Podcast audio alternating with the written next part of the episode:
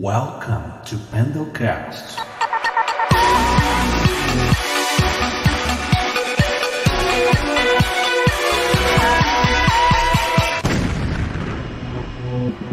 E aí, pessoal, tudo bem? Sejam todos muito bem-vindos. Tá no ar mais um episódio hoje do Pendelcast. Para quem não me conhece, eu sou o Cal, muito prazer.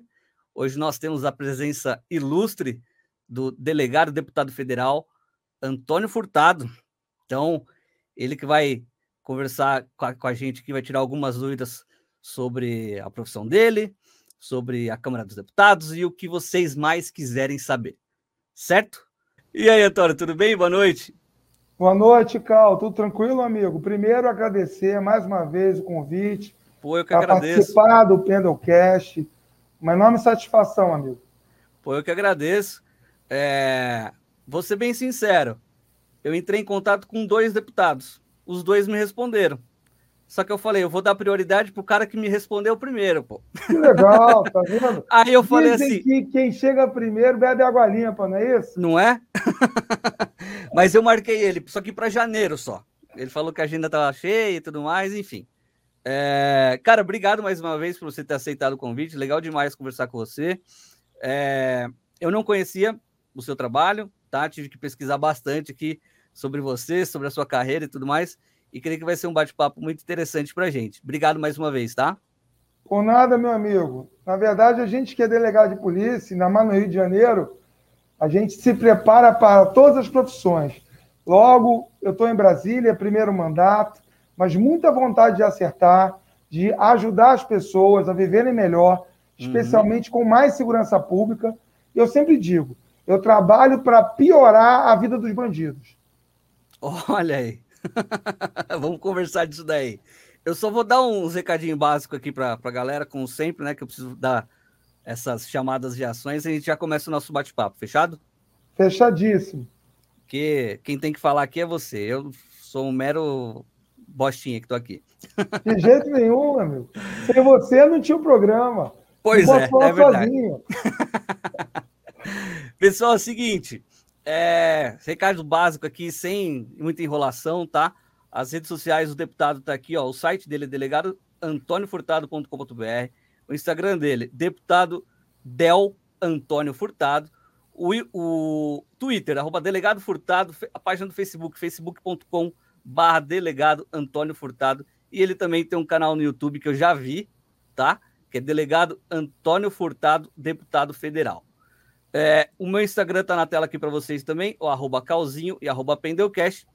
Aqui no YouTube vocês sabem o que, que vocês fazem, certo? A gente é, se inscreve no canal, deixa um like no vídeo aí se você gostou ou se você não gostou do conteúdo, mas deixa o like para cima ou para baixo, tanto faz, tá bom? E clica no sininho também, o sininho embaixo do vídeo aí, ó, do seu canto direito, tem um sininho, clica nele aí que você vai receber sempre as notificações de quando a gente começar uma live, de quando eu, colocar um corte novo no canal. Então, vocês sabem o que fazer, certo? Para quem não tem uma Alexa em casa, você tem uma Alexa na sua casa ou ou não, deputado? Olha, eu conheço a Alexa, ela já falou comigo algumas vezes. É uma inteligência artificial, não é isso? Isso. Tem em casa não? Olha, tenho no meu celular. Então, onde eu vou, ela está comigo. Tá, perfeito. O que, que eu estou fazendo? Eu estou sorteando uma Alexa lá no meu Instagram, do. Pendelcast. Então, essa foto aqui, ó, que está na tela, é, é a foto oficial do sorteio. Então, para a galera que deseja aí participar do sorteio, tem todas as regrinhas ali para vocês seguirem e tudo mais, marcar vários amigos diferentes para a gente chegar logo e bater a nossa meta de mil inscritos no canal. E aí a gente faz esse sorteio para vocês ao vivo lá no Instagram, tá? é, arroba Pendelcast para vocês participarem. Lembrando também, esse episódio que está aqui, que a gente está falando hoje aqui, ele vai ao ar também na próxima segunda-feira, às seis da manhã. Então, para quem não tem muito tempo para ver em vídeo, a gente disponibiliza o mesmo conteúdo em áudio para vocês na próxima segunda-feira. Pessoal do chat, tá? É, vão fazendo as perguntas de vocês, como sempre, tá bom? É, participem, façam a pergunta para o deputado, que lá no finalzinho a gente vai trocar uma ideia e vai ler algumas perguntas de vocês. Certo? Falei demais. Quem tem que falar é o senhor, né? e a primeira pergunta que eu quero te fazer é o seguinte: o que, que é mais difícil, deputado? Ser deputado federal ou delegado de polícia no Rio? Essa pergunta é facílima. É, é muito fácil? mais difícil, para mim é. É muito mais difícil ser deputado federal em Brasília do que ser delegado no Rio de Janeiro. E eu explico por quê. Uhum. Numa delegacia, primeiro, a gente passa por um concurso que é muito difícil. O concurso de delegado de polícia, em qualquer estado que ele é realizado, eu sou da Polícia Civil do Estado do Rio de Janeiro, é um concurso muito disputado. A turma que quer ser polícia não se importa em viajar o Brasil inteiro. Então, tem gente do Rio que vai para o Acre, tem gente do Acre que vai para Porto Alegre, no Rio Grande do Sul. O pessoal tem aquela fascinação por servir e proteger, ter a vida de policial. Uhum. Bom, eu também tinha, graças a Deus, o primeiro concurso que eu fiz para a Polícia Civil foi como delegado, consegui passar, eram 10 mil inscritos, estudei Caramba. bastante, tá, Cal? Estudei bastante e consegui passar em primeiro lugar. 10 mil Olha pessoas, aí. eram 100 vagas, no final passaram apenas 60, que o nível de exigência é muito difícil, e eu fiquei feliz de conseguir passar em primeiro lugar, até porque eu nunca imaginei que eu ia ser primeiro em nada na minha vida. Mas eu estudei. Eu, às vezes, estudava 10, 12 horas por dia. E quando eu dormia, Cal, eu estava tão aficionado por aquilo que eu sonhava que eu estava na sala de aula, é, estudando. E uhum. ninguém faz isso por prazer. Eu fazia porque é eu verdade. queria muito vencer, eu queria ter um cargo que me desse prestígio, um cargo de comando. E a polícia, ela não é fácil, mas uhum. quando você entra numa delegacia e se torna delegado titular depois de um tempo, o que você percebe é que você tem uma grande autonomia. Claro, seguindo a lei, seguindo a Constituição, mas você e sua equipe, vocês conseguem, nós conseguimos, especialmente em Volta Redonda, que foi uma delegacia do interior, que é a cidade que eu estou aqui agora, uhum. gerando essas imagens para você, a gente conseguia fazer muita coisa boa. Investigava, fazíamos pedido ao juiz para quebra de sigilo telefônico, então ficávamos na escuta, às vezes meses e meses, e aí deflagrávamos uma operação prendíamos às vezes 10, 15 traficantes de uma única vez, nunca precisamos disparar um tiro, que é a operação que é feita com inteligência, uhum. você chega 5, 6 horas da manhã, o bandido está dormindo, então não tem tiro. Ele uhum. já acorda e vai direto para o camburão e delegacia. E foi assim que a gente conseguiu fazer. E eu digo, é mais fácil ser delegado. Por quê? Porque a gente controla todo o processo. A gente consegue resultados mais rápidos. Uhum. Na política, você precisa, obviamente, exercer a arte do diálogo, conversar com muitos deputados, conseguir a parceria para que você possa aprovar uma lei. Eu é. aprendi no meu primeiro mês em Brasília uma frase interessante. Deputado federal sozinho é comida de onça. Você tem que andar em bando. Uhum. E aí, uhum. dessa forma, eu falo bando no bom sentido, tá? Aliados. Sentido, aliados. Você tem que andar em grupo. Porque Sim. se você anda sozinho, você é muito mais fraco. Eu quero dizer que são muitas as atividades de um deputado federal. E você deixa de ter sábado, domingo, você tem que dar atenção às pessoas, Família. tem que ir nas inaugurações. Então, eu te digo, é mais difícil ser deputado federal do que ser delegado. Você está em home office? Não. Na verdade, o que, que acontece? Essa semana eu não estou em Brasília. Por quê? Porque posso dizer que sim, né? nessa semana é uma espécie de home office. Porque hoje, com a pandemia, nós conseguimos fazer uma votação através do smartphone. Então a gente consegue votar à distância. Uhum. Mas semana que vem eu vou estar em Brasília, até porque eu tenho muita coisa para fazer, já está marcado, especialmente uma audiência pública importante sobre alienação parental, que é um tema Legal. que merece ser sempre muito aprofundado, porque várias famílias vivem esse drama. Como uhum. também é tema do nosso, da nossa conversa de hoje, a questão do aliciamento e dos empréstimos consignados fraudulentos, que vitimam em todo o Brasil inúmeros idosos. Como delegado de polícia, o nosso forte é buscar sempre aprimorar a legislação penal, descobrindo onde existem lacunas e fazendo com que o malfeitor seja punido. Isso é Perfeito. é algo que a gente faz e pela nossa experiência de mais de 10 anos como delegado, a Comissão de Segurança nos acolheu e a gente sempre busca identificar quais os golpes que estão acontecendo e Uhum. buscar uma resposta rápida e efetiva para que esses marginais possam ser punidos e deixar a nossa melhoridade em paz. Legal demais. Você falou que você prestou o concurso. Em que ano foi isso? Quantos anos você tinha, mais ou menos? Você lembra? Vamos lá. Eu, eu fiz esse concurso, comecei a fazê-lo em 2006. Tá? Tá, Em 2008 eu entrei para a polícia. A época eu tinha 35 anos. tá. Então a gente foi, entrei entre dois, por volta de 2008. De lá para cá, nós estamos em 21, já se passaram 13 anos. Desses 13 anos, durante 10 anos, eu atuei em delegacia, sempre na linha de frente. Uhum. Nunca exerci atividade administrativa. Sempre ou como delegado adjunto nos plantões e depois como delegado titular em Volta Redonda e Como PM, por não. algumas cidades. Não, na verdade eu nunca fui policial militar. Eu já Uhum. comecei na Polícia Civil como delegado. E é uma grande aprendizagem. Você, quando começa, você tira plantão. E no plantão é ficar 24 horas acordado como uma gr- grande clínica geral. Aparece de tudo. Eu tinha um professor que dizia que no plantão é capaz de aparecer um disco voador e acontecer algo envolvendo e você ter que dizer se teve crime ou não. É Uhum. bem por aí, realmente. Foram três anos da minha vida trabalhando nesse esquema de tirar plantões. Até que eu recebi uma grande oportunidade, que foi me tornar delegado titular em Volta Redonda. E, justamente nesse trabalho, que é diferente, a gente, como titular, trabalha de segunda a sexta, durante Tá. o expediente, e à noite também tem que fazer plantão. Você amadurece muito em pouco tempo. Eu digo que cinco anos na polícia talvez equivalham a dez anos em qualquer outra profissão, porque você é acostumado a lidar, você tem que resolver a vida dos outros. E normalmente quando as pessoas estão dormindo, porque os Uhum. crimes, digamos, mais escabrosos acontecem na madrugada. E eu digo que enquanto as pessoas se divertem, os policiais trabalham. É muito comum que haja muitos crimes no final de semana. Por quê? Porque as pessoas bebem. E quando as Uhum. pessoas bebem, elas acabam se en- envolvendo em confusões. E carnaval, essas grandes festas, Sim. é onde mais dá problema em delegacia. E a gente está lá. E às vezes é um caso que não é simples, envolvendo 10 pessoas que brigaram, que discutiram, que estavam com droga, que estavam com arma, que estavam com uma série de, de coisas. E você, no final, é o grande responsável na madrugada para destrinchar aqueles nós e ser justo, que é essa função É. do delegado.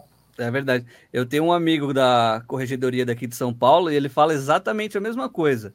Meu, enquanto você tá dormindo, eu tô trampando, cara. É exatamente isso. As coisas É só isso. acontecem de madrugada. Cal, É. e você sabe qual é o melhor amigo do policial? Quem? A chuva. Toda A vez chuva? que chove, existe uma pacificação social. É? Quando está chovendo, normalmente as pessoas não gostam de ir à rua, os bandidos também não gostam de se molhar. Então, o número de crimes diminui muito quando tem chuva. Eu adorava meus plantões de sábado quando estava chovendo. Por quê? Porque eu conseguia regularizar aquele trabalho de despachar os procedimentos que a gente não conseguia fazer quando a delegacia está bombando, e Sim. tem droga, e tem arma. Então, quando chovia, eu falei, bom, hoje é o dia de eu conseguir resolver todas aqueles, aquelas questões de papel que estão demorando. Então, a chuva ajuda, porque a delegacia está parecendo uma igreja, de tão calma e tão tranquila. Mas aí para fazer uma ação, por exemplo, assim, de, de busca, não sei o quê, chovendo é mais difícil ou não?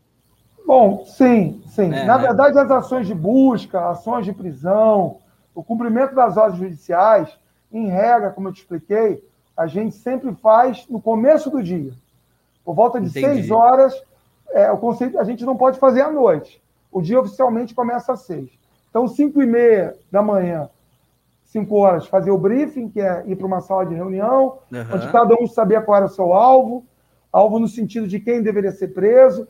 Aí Uhum. tinha um kit, um mandado de prisão, junto com a foto, e foto do, do preso, né, da pessoa Aham. que está para ser presa, do bandido, e também, às vezes, uma foto, Cal, do local onde ele morava, porque comunidade, às Tá. vezes, você não tem um número direito, é difícil você chegar. Então, previamente, as equipes iam até a casa do suspeito, fotografavam tudo, e aí, na hora que saía, cada um sabia exatamente onde tinha que ir. O papel. E aí, ao mesmo tempo, a polícia chegava lá e, em regra, a gente prendia todo mundo. Quando chove, realmente é Dificulta, mais né? complicado. É. Dificulta, porque em regra, o policial foi lá uma ou duas vezes. Já o marginal, ele conhece aquela geografia do local. Então, a chuva pode nos atrapalhar. Mas já fiz várias operações com chuva e, graças a Deus, todas deram certo. E pode ter chuva, pode ter frio, que o sangue está quente, né? Não adianta. Tem que estar, tá, tem que estar. Tá. E a atenção total, né? Porque Sim. o trabalho de polícia é um trabalho muito arriscado. Várias pessoas já perderam a vida servindo a sociedade. Uhum. Então você tem que ter dormido bem na noite anterior, você tem que estar 100% ligado. Porque é. qualquer erro cometido ali pode ser o último.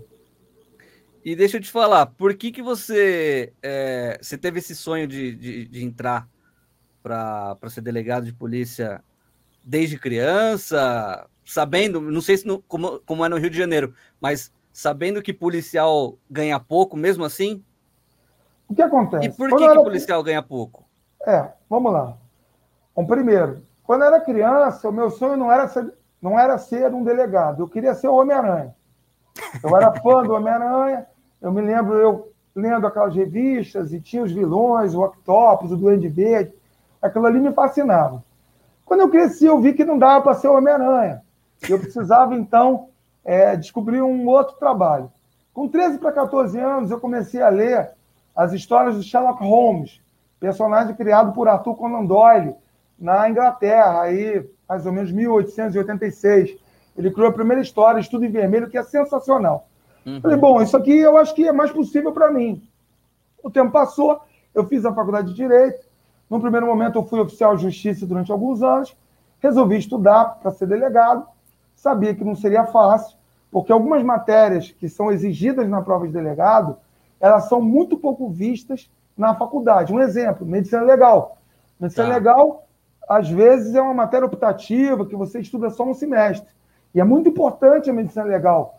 Você saber quais são os vestígios que podem acontecer num crime, no uhum. corpo daquela pessoa. Estudar é algo fundamental. E a prova de medicina legal é muito difícil. Porque, às vezes, querem perguntar mais do que um médico é capaz de responder. Mas aí você se prepara para aquilo que você vai ser exigido. Em suma, ah, eu, de alguma forma, entendia que o meu caminho passava pelo enfrentamento da criminalidade. E fiquei muito feliz quando passei no concurso, e especialmente quando vim trabalhar em Volta Redonda. Por quê? Porque foi aqui que despertou a minha vocação para a política. Eu te explico rapidamente como é que isso aconteceu. Claro. É, Volta Redonda não tinha conselho de segurança quando eu cheguei. E o que é esse conselho de segurança? Conselho de segurança é a reunião das pessoas que trabalham, tanto na Guarda Municipal, na Polícia Militar, na Polícia Civil, na Polícia Federal. E é muito interessante porque em cada mês o Conselho de Segurança ele é volante.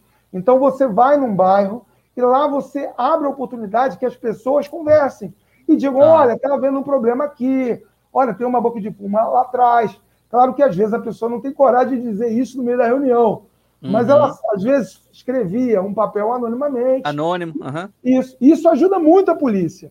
Logo, aqui, em Volta Redonda, eu, numa parceria com a AB, a Polícia Civil com a OAB, a gente reabriu esse Conselho de Segurança. E eu passei, então, a visitar todos os bairros da cidade, saber todas as dificuldades que as pessoas viviam e quais eram os crimes que mais as importunavam. E, a partir daí, quando eu fui transferido daqui e eu passei três anos e sete meses trabalhando, eu fui surpreendido, Cal. Foi um caso que marcou a história policial de Volta Redonda. Por quê? A população adquiriu por mim uma simpatia tão grande pelo trabalho, que não era só prender o marginal, a gente também fazia palestras de prevenção às drogas, para que os nossos jovens Legal. não entrassem nesse caminho que forçosamente leva ao crime. Então, era repressão, prendendo quem não prestava, e prevenção, mostrando para o jovem que ele não deveria seguir a trajetória do crime. Uhum. Quando eu fui transferido daqui, houve um, uma grande manifestação que foi chamada de Fica Furtado. Meu nome é Antônio Furtado. E aí as pessoas, foi um movimento popular espontâneo, aonde eu comecei a ver na rede social a seguinte frase: Furtado não pode ir embora, Furtado é o melhor delegado que Volta Redonda já teve. Se nós o perdemos, a gente vai ter um grande prejuízo. E eu sabia que a chefia de polícia estava, digamos assim, determinada a me transferir e eu tinha aceitado.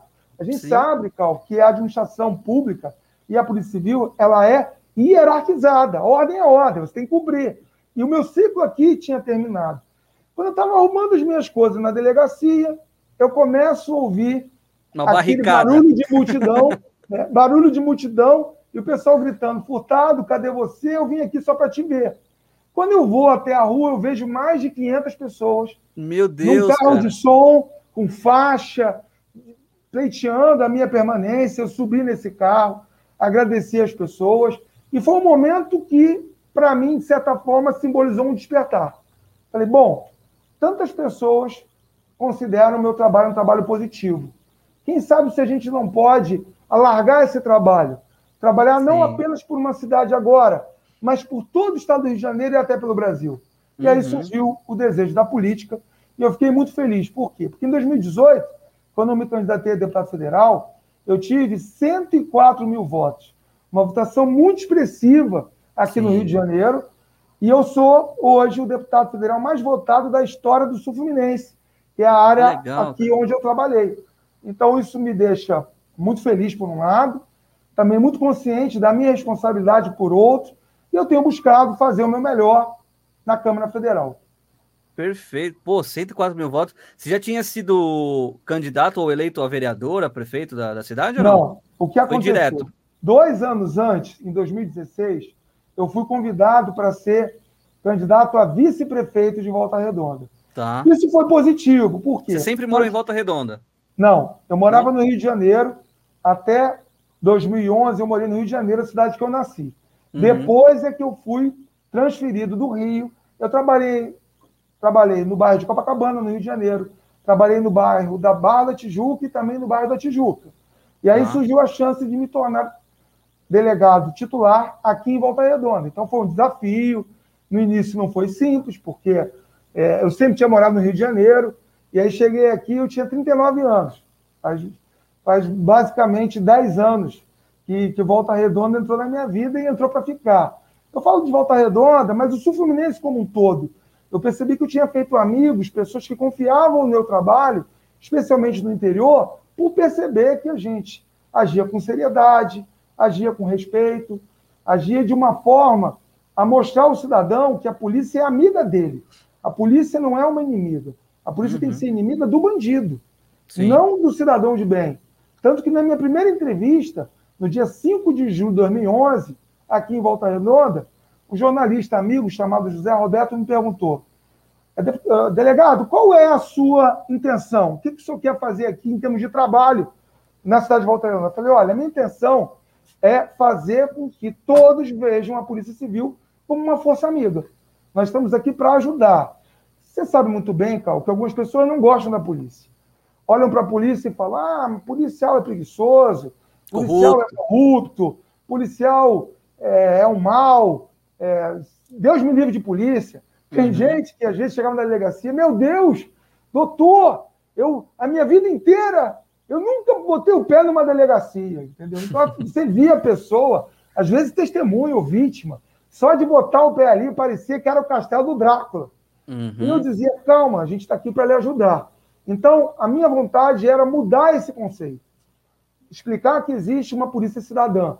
Polícia essa que quer servir as pessoas de bem e, obviamente, prender quem não presta. E é assim que a gente vai construindo uma história. Eu posso lhe falar, prevenção, muitas e muitas palestras para jovens, e fiquei feliz porque algumas diretoras de escola me disseram que jovens, ao ouvirem a nossa palestra, A Vida Vale Mais, que é uma palestra de prevenção às drogas, alguns jovens foram lá e pediram ajuda. Olha, eu estava na palestra Surtiu do efeito. delegado, eu não quero, eu não quero mais estar nesse mundo que ele me convenceu que não é uma boa. Então isso é uma coisa muito legal. É. Perceber que a gente pode evitar que jovens entrem no mundo do crime. E aqueles que já entraram, não tem jeito, tem que tirar. Não dá para você deixar na rua assassino, estuprador, traficante, ladrão. E eu aprendi, Cal, no meu primeiro dia de plantão, lá em Copacabana. Um delegado experiente me falou, furtado, aprende uma coisa. Quem poupa o lobo, sacrifica a ovelha. Quem é o lobo, Cal? É o bandido. Se o Uhum. bandido está na minha mão, numa situação de ser preso, eu não posso deixar que ele saia pela porta da frente. Ele Claro. tem que sair algemado para o presídio. Por quê? Porque quando você tira o lobo da rua, você está protegendo as ovelhas, que são as pessoas de bem. Perfeito.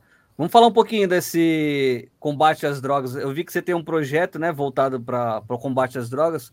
Como é que funciona? Por que, que você teve interesse nesse assunto? Vamos lá.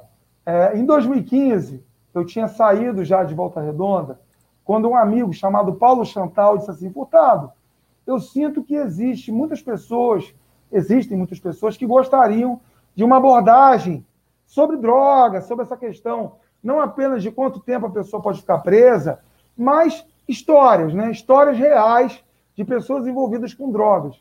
E você, como delegado, certamente sabe, já viveu isso, de ajudar, de apontar é, soluções ou efetivamente punir. Eu falei, sim, maravilha. Então, ele me pediu que fizesse uma palestra. Eu concebi, concebi uma palestra que tinha uma parte é, técnica, explicando os efeitos das drogas, e uma parte muito voltada à experiência de delegacia. Tá. E isso deu muito certo. Por que, que deu certo? Porque eu comecei a receber muitos pedidos para realizar essa palestra. Eu cheguei a realizar palestra em São Paulo também. Tem uma uhum. cidade que é colada aqui ao Rio, chamada Queluz. E aí eu fui, me foi pedida a palestra. E a gente vai, a gente vai. Eu nunca cobrei um centavo para fazer nenhuma palestra. Uhum. A minha uhum. grande recompensa da minha equipe é saber que as pessoas gostam do projeto. Eu costumo dizer o seguinte: a droga leva a três caminhos. Ou ela vai levar à cadeia, ou ela vai levar ao hospital, ou ela vai levar ao cemitério. Uhum. Por isso, o melhor é não experimentar, é não entrar nesse mundo. E, como eu te falei, a palestra ela foi muito pedida. Eu já fiz essa palestra para mais de 25 mil pessoas, entre alunos, entre Pô, pessoas de tempo. É bastante gente. E a última delas foi em grande estilo, porque foi na semana passada. Nós fomos convidados pela AMAN, Associação Militar das Agulhas Negras, que fica na cidade Olha. de Resende, a realizar essa palestra lá. E ela foi feita para mais de 700 pessoas. Assim, presencialmente, foi o maior evento que nós tivemos desde o início do projeto, em 2015. Então, foi muito interessante. Além dos cadetes lá da AMAN, existiam também os alunos de uma escola cívico-militar estadual chamada Aníbal Benévolo. Eles gostaram, eles interagiram. Eu costumo dizer e vou te convidar um dia para assistir essa palestra, Cal. Tô dentro. E as partes chatas ficaram para trás. Eu já fiz tantas vezes, tudo aquilo que eu sentia que não funcionava, eu tirei. E uhum. só ficou realmente o filé mignon. A gente busca Boa. informar, alertar, mas sempre de uma maneira que seja um bate-papo, uma troca de informações, onde eu faço muitas perguntas e as pessoas respondem. E a palestra certamente não é cansativa, é cerca de uma hora, uma hora e meia e eu digo, dessa maneira a gente já conseguiu excelentes resultados. Eu tenho certeza que quem é pai ou mãe que está me ouvindo gostaria muito que em algum momento da vida do seu filho, com 13, 14, 15 anos, aparecesse um delegado na escola para falar: olha, por que, que maconha é ruim? Por que, uhum. que cocaína é ruim? Por que, que a bebida alcoólica é ruim também? Por que, que o crack é ruim? E explicar, através de histórias reais, o que, que isso pode levar na vida da pessoa tanta tragédia, tanta tristeza, por um prazer que é momentâneo. Porque, como eu explico, a droga é muito consumida no mundo porque ela dá prazer, ela dá bem-estar, mas é. só no começo. Depois a pessoa sofre.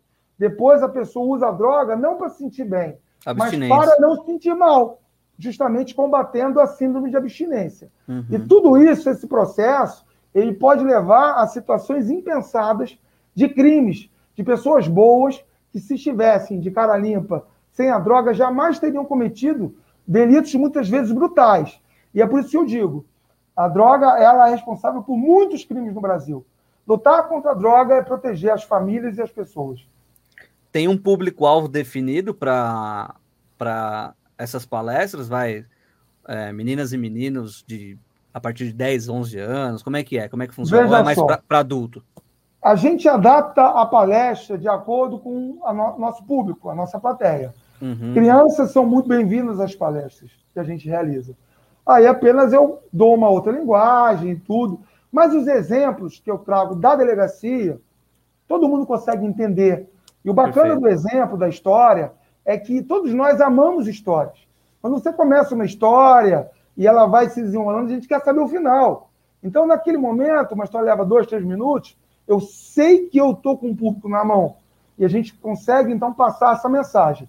Normalmente são alunos, nosso público maior é de alunos, mas nós já fomos chamados aí em vários templos evangélicos, em igrejas católicas, por segmentos que se preocupam em impedir que as pessoas trafeguem por esses caminhos que eu te falei, que em uhum. regra não tem volta. Ah, Agora, sim. a palestra tem uma mensagem de esperança.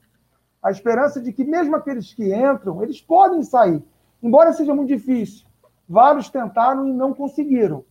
Mas a minha, a minha grande alegria hoje, como deputado federal, é perceber que esse mandato que eu utilizo para ajudar a cidade do Rio de Janeiro, trazendo recursos, e também para criar leis que favoreçam todo o Brasil, isso, de certa forma, serve como um palanque, faz com que a gente tenha condição de reverberar a palestra. Com a uhum. pandemia, a gente teve que paralisar esse, esse trabalho um tempo, mas criou-se o modelo híbrido, que é o um modelo da palestra que parte é presencial, com todas as cautelas de medidas sanitárias e máscara e álcool, etc. E também o modelo que é virtual, onde a gente transmite a palestra para as pessoas que estão em casa. Então tem tá. funcionado. Não é. A gente tem que lembrar que mesmo nessa época de pandemia, o consumo de drogas continua. As pessoas ficaram muito assustadas com o vírus e alguns buscaram refúgio na droga. E é justamente por isso que essa palestra continua necessária. É, é legal da, da palestra, pelo que eu entendi, é você usar exemplos reais, né? Que aí você consegue ter uma retenção maior da, da galera e fidelizar ali a galera, né? Não tenha nenhuma dúvida disso. Uhum. É muito importante você trazer exemplos que são concretos, é. exemplos que foram vividos. Deixa eu contar uma história aqui rápido Manda. da palestra, que eu acho que, que é interessante e mostra como o álcool é perigoso. O álcool, sabemos, é uma droga que é lícita é permitido pelo Estado vender álcool, bebida alcoólica, a quem tem mais de 8 anos. Ele está bebendo água aí, tá? Não é não, cachaça, não. É não, tô brincando, é assim, é assim.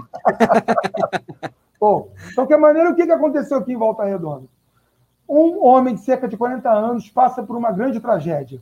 Ele perde a sua filha de apenas 3 anos de idade. Buscou, então, refúgio na bebida. O que, que ele fazia? Toda noite, ele ia para um bairro boêmio, aqui de Volta Redonda, chamado Jardim Amália, que tem vários boates. Ele era sempre o último a sair. Bebia todas, saía completamente embriagado. Bom, ele guardava o carro dele num estacionamento particular. Quando ele chega no estacionamento, querendo ir para sua casa, pegando o carro, cadê o manobrista? Cadê o vigia do estacionamento? Não estava lá, só tinha uma corrente que impedia a saída do carro dele. Tá. O que, que ele faz? Fora de si, impulsionado pelo álcool, puxam um revólver que ele tinha, revólver legalizado, e dá um tiro naquela corrente. Parte a corrente, entra no carro. Quando ele está dando a partida para ir embora, me aparece um taxista e fala assim: peraí, por que o senhor foi fazer isso? Já tiraram a corrente? O rapaz do estacionamento já está chegando. Bom, nesse momento, o motorista sai, tirando do carro, pega aquela arma, aponta para a cabeça do taxista e atira. O que, que aconteceu com esse taxista, Cal? Meu Deus do céu, essa o história que é verdade? aconteceu? Essa história é verídica, essa história é verídica. Na verdade, o embriagado armado aponta a cabeça para o taxista e dá um tiro na cabeça dele. O que acontece com o taxista, Cal? Morre. Não aconteceu absolutamente nada com o taxista. Naquela noite, o anjo da guarda dele estava de plantão. Sabe por quê? Não tinha mais munição naquele revólver. Puta que A última bala ele utilizou para destruir a corrente. Para a corrente. O que, que aconteceu? Polícia militar, chega o pessoal lá, ele é conduzido para a delegacia. Quando ele é conduzido para a delegacia, eu estava de plantão naquela noite. E aí dizendo, doutor, você não vai conversar com um homem que deu tiro? Eu falei, claro que não. O que, que adianta eu conversar com um bêbado? Deixa ele na cela. Quando for amanhã de manhã, eu converso com ele. Boa. E aí, de manhã, eu tirei ele da cela e fui conversar. Cal, foi o homem mais educado que eu já conheci na minha vida. Um cara tranquilo, um cara pacato. E eu dizia para ele: olha, foi a intervenção divina que impediu você de tirar a vida do taxista. Porque você deu o tiro. Só que, como não tinha munição, ele não morreu. Que isso, doutor? Eu jamais faria isso. Alguém está querendo me embuchar, inventaram essa história. Eu falei, não inventaram. Você não lembra, só que você fez isso. E, detalhe, ele foi preso não por tentativa de homicídio, porque é impossível você conseguir executar um homicídio por arma de fogo, atirando numa arma que não tem munição. Uhum. Mas o Estatuto de Desarmamento tem um artigo que diz o seguinte: toda vez que uma pessoa que tenha o, o, porte, o porte da arma de fogo, mesmo legalizado, se essa pessoa se embriaga, esse porte ele se converte num porte legal. Por quê? Porque pessoas armadas não podem ingerir bebida alcoólica. Então ele acabou que ele foi preso pelo porte ilegal de arma de fogo. Ele já embriagado. Deve estar solto, embriagado. Ele já deve estar solto, mas essa história mostra como a bebida, se for utilizada de uma maneira equivocada, pode levar a uma situação, muitas vezes, sem retorno. Nesse caso, ele deu sorte, porque não tinha mais a munição. Mas e se houvesse? Você tem ideia, Cal, de quantos crimes são produzidos, são cometidos no Brasil por ano por causa de embriaguez? Basta Meu você Deus. pensar nos crimes culposos de trânsito, por exemplo. Quanta Sim. gente não dirige embriagada. É o que eu falo na palestra também. Se essa pessoa só metesse o carro num poste e morresse, o problema dela, mas não. Muitas vezes pessoas inocentes que estão indo trabalhar de manhã perdem a sua vida por causa do bebum da madrugada, é. que sai dirigindo em alta velocidade.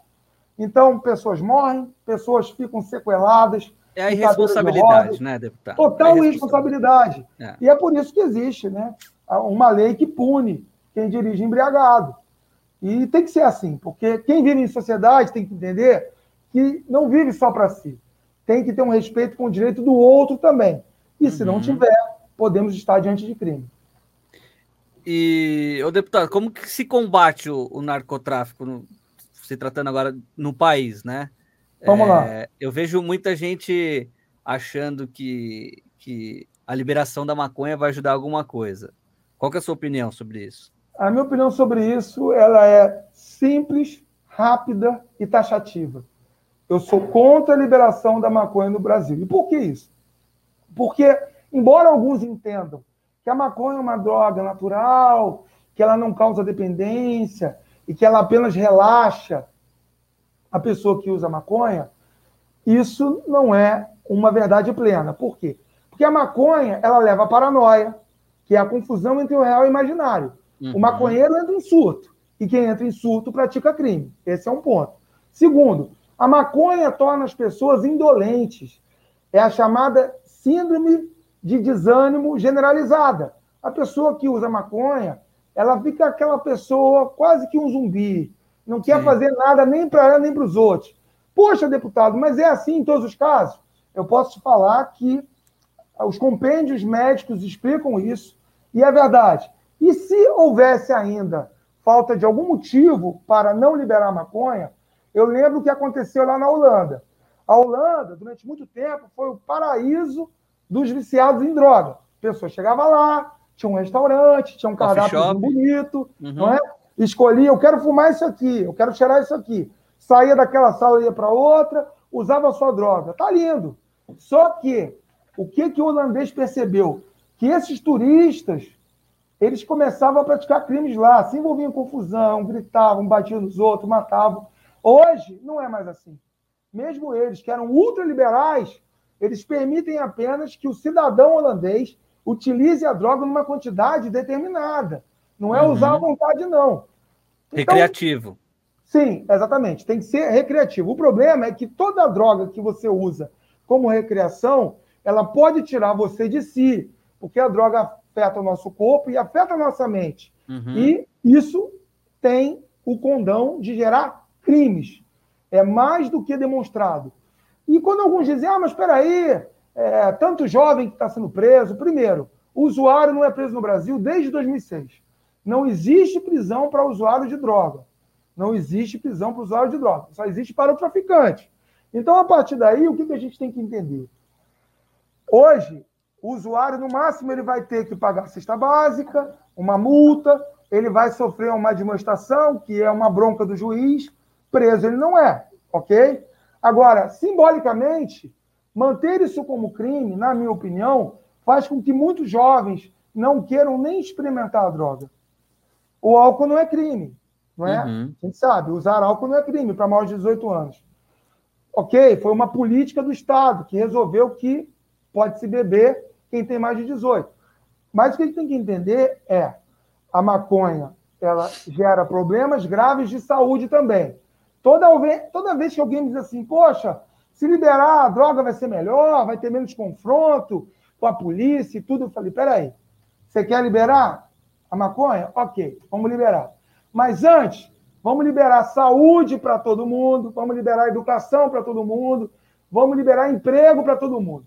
Porque a partir do momento que você tem esses valores, uma sociedade mais educada, talvez o consumo fosse um consumo mais restrito. Tá. Agora, pensa um pouquinho. A pandemia demonstrou o colapso do SUS.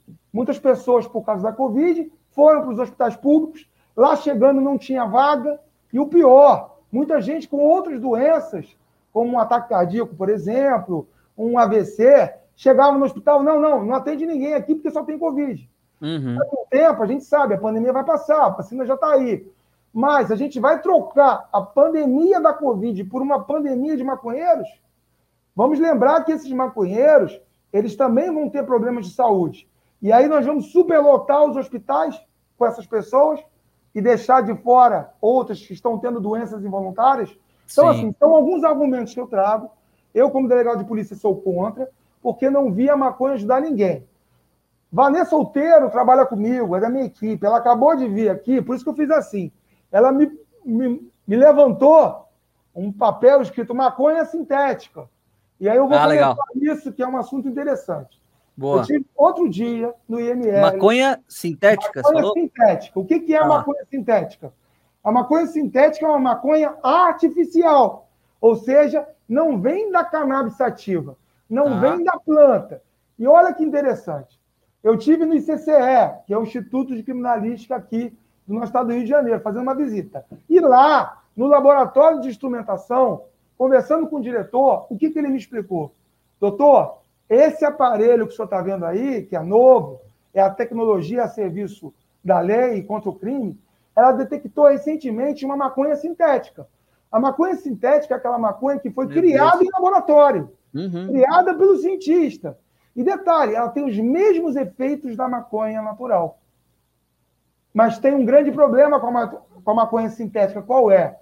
Não é crime vender essa maconha sintética. Como também não é crime portar a maconha para uso próprio. Por quê? Porque só é crime as substâncias que estão catalogadas numa portaria da Anvisa. Nessa portaria tem todas as substâncias que são drogas ilícitas. Uhum. Como a maconha sintética é uma novidade, a princípio, quem fumar um cigarro de maconha sintética, se for levado para a delegacia, aquele cigarrinho vai ser encaminhado para fazer a perícia e vai dizer, não é droga. Por que Falou, é droga? um abraço. Uhum. Porque não está na portaria, o cara vai para casa rindo.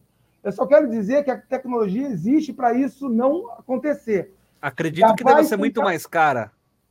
Veja só, essa questão do preço, eu vou lhe dizer que até 2000, até 2018, que foi quando eu me candidatei e ganhei eleição, uhum. nas delegacias eu não tinha visto a apreensão dessa maconha sintética.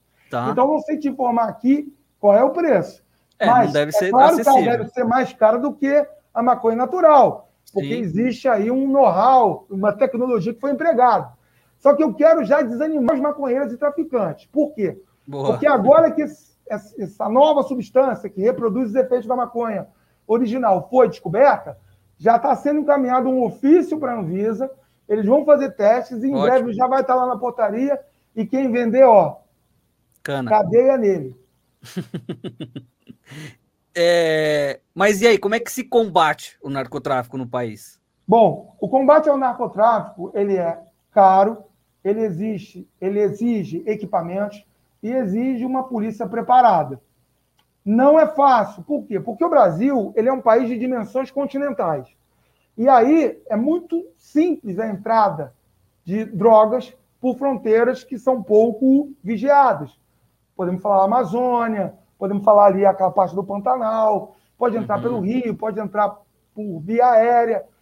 O combate não é simples, mas o que a gente tem que entender é que a polícia faz tudo aquilo que ela pode dentro da realidade de cada polícia estadual.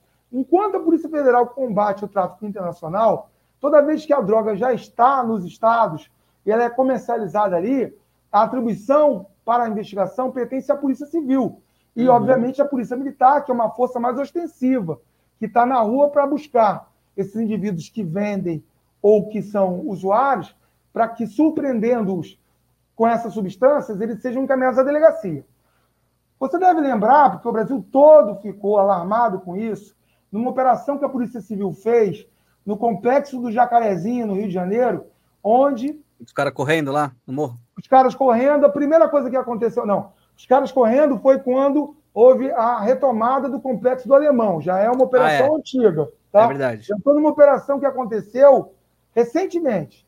Tá? Nessa operação, a Polícia Civil entrou na comunidade de Jacarezinho para fazer o quê? Cumprir mandados de busca e apreensão de armas, de drogas e para prender traficantes. Primeira uhum. coisa que o traficante fez foi matar um policial civil. Deu um tiro nele. A partir daí, morreram, salvo engano, mais de 15 marginais mas uhum. todos eles com uma larga ficha, mostrando que eram traficantes, que já tinham entrado na cadeia várias vezes. Um setor da sociedade, que parece que vive em outro mundo, começou a querer defender os marginais, dizendo que a polícia tinha feito uma chacina. Me desculpe, o que eles chamam de chacina, eu chamo de legítima defesa.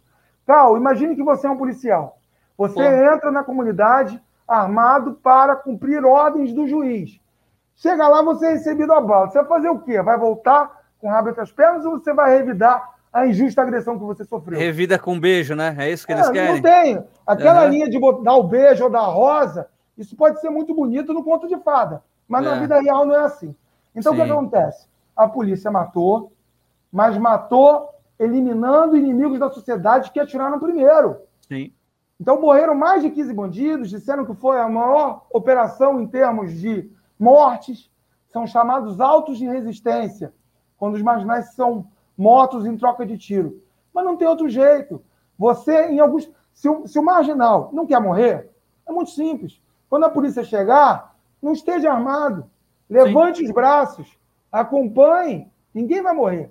A polícia não entra nessas comunidades para matar ninguém. Eu posso lhe garantir isso, pela minha experiência. Mas nós também não podemos ser tiro ao alvo. A gente não pode ser aquele patinho que uhum. fica passando no parque de diversão. Não é assim que funciona. Então, a polícia tem que ser preparada, ela tem que ter treinamento. Você falou da questão do salário. Olha, o salário é importante, que o policial tenha um salário condigno, com todo o risco que ele corre. Seja bem remunerado. sustentar a sua família claro. de uma forma adequada. É, isso tem que acontecer. E a gente sabe que existe um grande desnível salarial entre os vários estados da federação. A Polícia de São Paulo é uma das polícias mais mal remuneradas do país. É. A Polícia de Minas Gerais também é mal remunerada. E isso, claro, que acaba interferindo. Porque se o policial, além de estar ali, arriscando a sua vida, está preocupado como é que ele vai pagar o colégio do filho, como é que ele vai pagar o aluguel, isso é algo que não deveria acontecer. Nos Estados Unidos, o policial é muito valorizado. Muito. Aqui não. Aqui no Brasil, infelizmente, as pessoas veem o policial como aquele mal necessário. Isso. É o defensor da sociedade, é aquele que está lá se arriscando, mas ele é muito pouco reconhecido. Uhum. Isso é algo que, na minha opinião, a gente deveria mudar.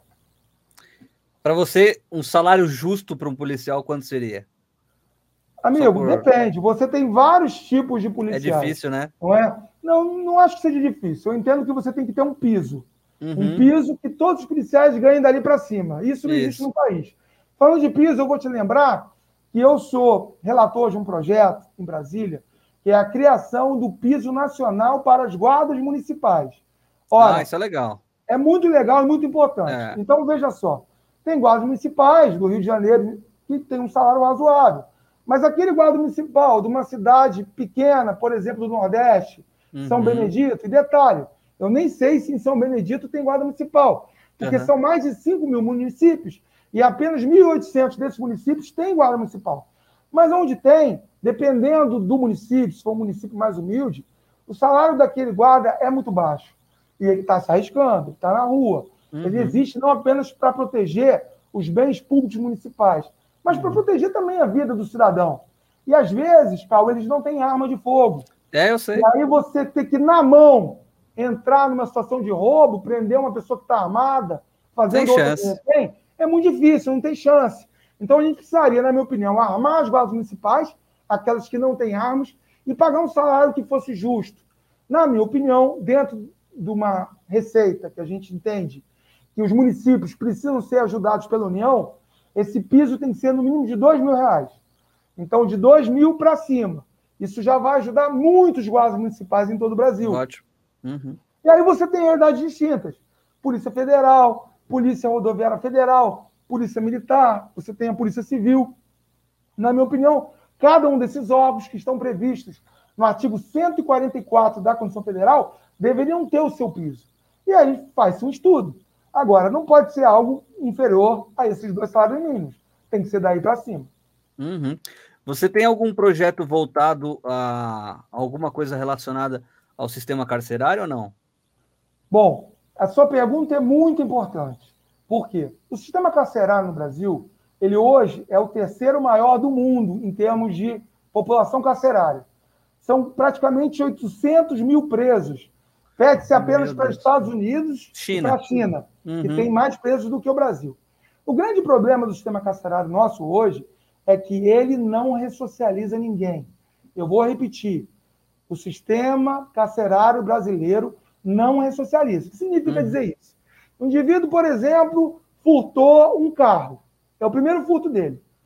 Furtou o carro, como ele vai ter que romper um obstáculo, às vezes tem uma trava de segurança ali que impede a saída do carro porque está no volante. Se ele uhum. rompeu aquela trava e saiu com o carro, já é um crime com rompimento de obstáculo, um furto.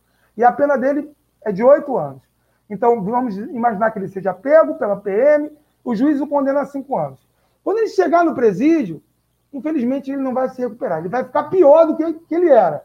Por quê? Porque hoje os presídios brasileiros tem que se aliar, né? transformaram em escritórios do crime organizado. É. Ele é obrigado a escolher uma facção, se ele não tinha, porque se ele não escolher a facção, ele morre. Ele morre. Então ele é. tem que escolher a facção. E lá começa a, a faculdade do crime, o doutorado do crime, o mestrado do crime, e quando ele sai, ele sai pior.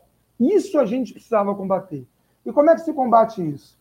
Especialmente pensando em oportunidades de trabalho para esse egresso do sistema carcerário. Então, o que, que a gente pensa? Primeiro, não é simples. O custo de um preso hoje no sistema varia entre R$ 2.000 a R$ 2.400 por mês. É bastante Nossa, dinheiro. R$ é. 2.400 por mês. E você vai no presídio, é uma coisa subhumana. O cara não tem chinela, o cara numa cela que deveriam estar cinco, estão 30. 40. Uhum. 40. E vamos ser sinceros, como é que alguém vai sair do crime nessa situação? Não. Né. Vamos lembrar, não é possível, a nossa Constituição, ela proíbe trabalhos forçados. Muita gente fala para mim, pô, votado, tem que botar esse povo para trabalhar. Eu concordo, tem que colocar. Mas não é obrigá-lo a trabalhar. É dar a ele, na prisão, cursos, estimular a leitura, fazer com que ele consiga uma profissão para que quando ele sai de lá, ele não saia como marginal, mas ele saia como um cidadão recuperado. Porque senão é aquela velha linha do enxugar gelo. Você uhum. prende e a justiça solta. A polícia prende, a justiça solta. E quando ele sai de lá, ele sai muito pior. Todos os crimes de morte, ou quase todos que eu investiguei, quando você pegava a ficha do assassino, não era o primeiro homicídio dele. Uhum. Ele já tinha dois ou três envolvimentos com o tráfico. Tinha história. Logo, já. na minha opinião, o que se deve buscar é estimular que dentro do presídio ele estude, ele possa ter um salário por alguma atividade que ele ali desempenhe, e ao sair, se crie algum tipo de projeto para que ele tenha um emprego. A gente sabe que é muito difícil. Vamos lá, Cal, vamos imaginar que você, em vez de ter o canal, você fosse dono de padaria. Uhum. E aí, de repente, aparecem três pessoas querendo um emprego para trabalhar na sua padaria. Você descobre que um deles já foi condenado por homicídio. Você vai dar emprego para essa pessoa? Existe preconceito, não adianta, né? É óbvio. É óbvio, porque você vai ficar com medo. Ou o cara foi condenado por roubo. Você vai botar esse cara no teu caixa para ele ficar é lidando com dinheiro? É foda. Essa é a verdade. Então, eu quero dizer que alguns, eu não sei precisar você o montante, o número dessas pessoas, mas muitos querem uma oportunidade, sim. Só uhum. que não uhum. encontram. E aí o que, que o crime organizado faz? Abraça. Vai para o caminho mais fácil. Você está empregado. E aí fica algo que não tem muita volta. É por isso que eu digo, o discurso de ódio contra o preso ele é um discurso que envenena quem faz. Uhum. Porque mais cedo ou mais tarde aquela pessoa está na rua de novo e pode ser que a vítima seja aquela pessoa que dizia que não, tem que matar. Volto a dizer, também. Não existe crime de pena, não existe pena de morte no Brasil para punir crimes. Não existe. Oficialmente não existe essa pena. Logo, todos um dia vão sair. A gente quer que essas pessoas saiam melhores ou saiam piores. É uma reflexão importante. É, eu, eu até estava vendo. Existem muitos podcasts que aquele Pedrinho Matador está sendo convidado. Pedrinho Matador, para quem não sabe, é um serial killer que, por ele, ele tem uma contabilidade aí de mais de 100 mortes, né? Que ele mesmo matou. E são crimes bárbaros, né? O senhor conhece. E ele ficou preso 40 anos, foi solto em 2018. E aí? É justo esse cara estar tá nas ruas aí? É perigoso para a sociedade ou não?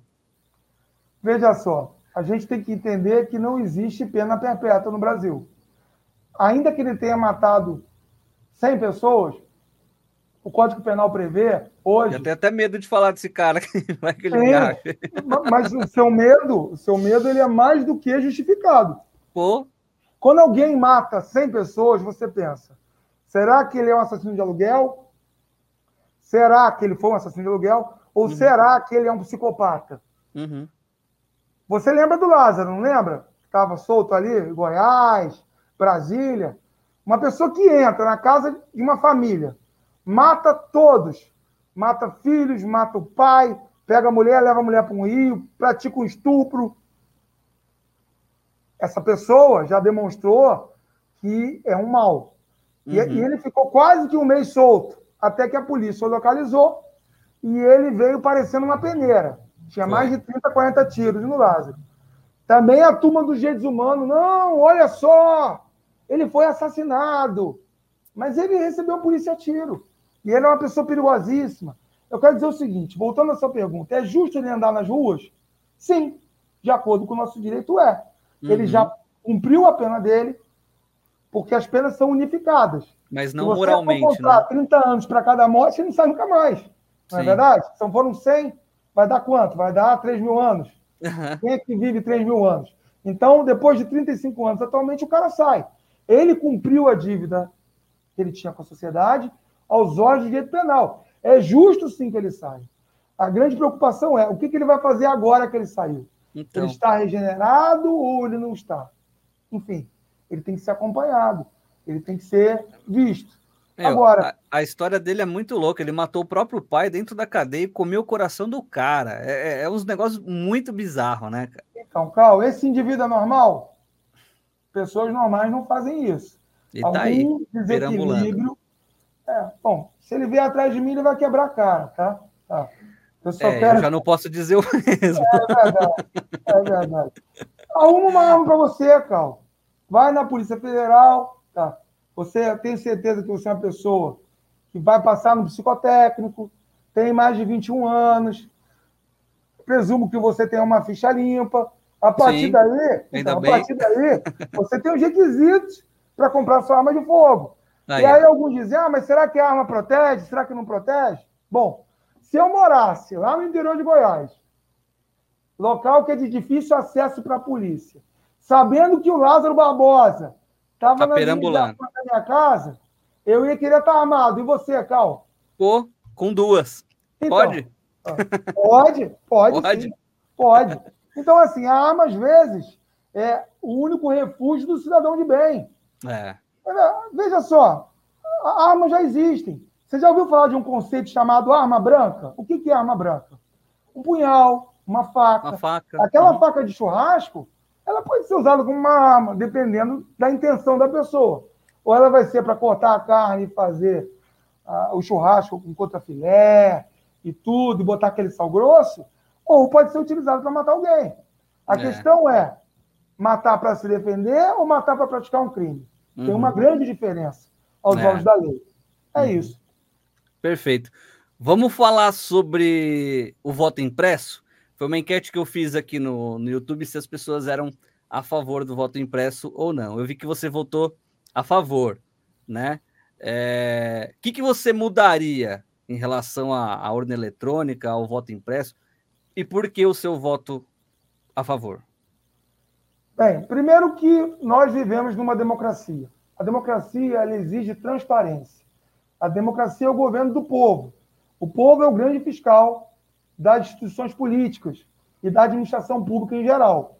Ora, quando se levantou uma dúvida a respeito da idoneidade dos resultados das eleições, o que, que as pessoas pensam? Bom, mas se não tem nenhum recibo, será que esse resultado das urnas é realmente o que o povo queria?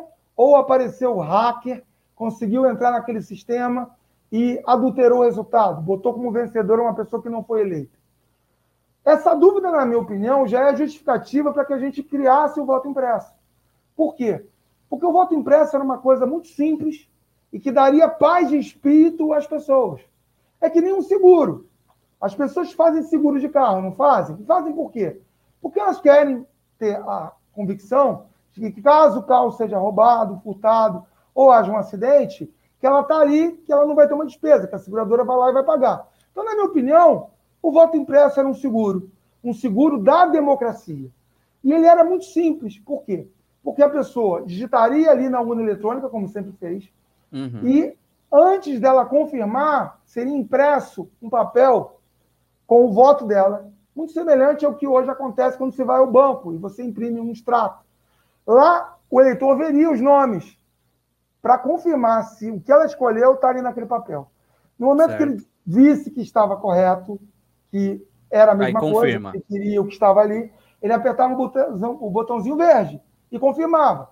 Quando ele confirmasse, aquele papel era picotado pela máquina e caía dentro da urna. Sem nenhum contato manual, ninguém ia mexer naquilo tudo numa urna acoplada à urna eletrônica. E depois, se alguém tivesse dúvida, era só pedir uma auditoria. E aqueles votos seriam computados, seriam contabilizados. E aí, você aí a contagem ela é feita manual, certo? Sim, mas Igual não seria feito manual em todas as urnas. Apenas nas urnas onde houvesse uma dúvida. Onde alguém levantasse, ah, tá opa, na minha opinião, tem uma coisa errada aí. O resultado dessa urna eletrônica que foi encaminhado para totalização no TSE, para mim está errado. Por quê? Porque, poxa, nesse bairro, só o mais forte era o candidato A. Como é que ganha o B? Uhum. Então, na minha opinião, enfim, a pessoa, o fiscal poderia argumentar. Nós precisamos fazer uma verificação. Então, aquela urna que foi questionada seria feita a contagem manual daqueles papéis que foram Entendi. impressos. Logo, transparência, seria uma coisa positiva, as pessoas sairiam de lá confiando mais na democracia. O que, que aconteceu? Quando foi votar a PEC, o projeto de emenda constitucional, ela exigia que houvesse um quórum qualificado, um quórum de três quintos dos deputados. Sim. Mas esse quórum não foi alcançado. Uhum. Mais da metade dos deputados federais votaram a favor da, do voto impresso. Só que, pela regra da Constituição, não foi suficiente uhum. esse projeto foi arquivado.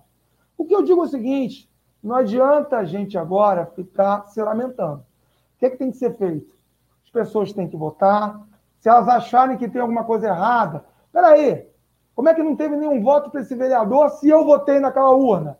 Aí tem que se denunciar. Existem mecanismos para você auditar também a urna eletrônica. Isso que eu ia falar. Mas, na minha opinião, não são tão claros quanto seriam com um voto impresso. São quantas empresas que fazem, fazem essa auditoria? Veja só, o TSE ele contrata uma empresa, mas também tem uma mão de obra própria especializada. Muitos tá. dizem de forma cética: peraí, o Brasil tem tantos problemas, tantas coisas que não funcionam. Quer dizer que só a votação eletrônica que é perfeita, que uhum. ela é a uhum. prova de falha? Eu já ouvi isso de diversas pessoas. O que eu digo é o seguinte: por isso que deveria ter sido aprovado o voto impresso. Eu votei nele e votaria de novo.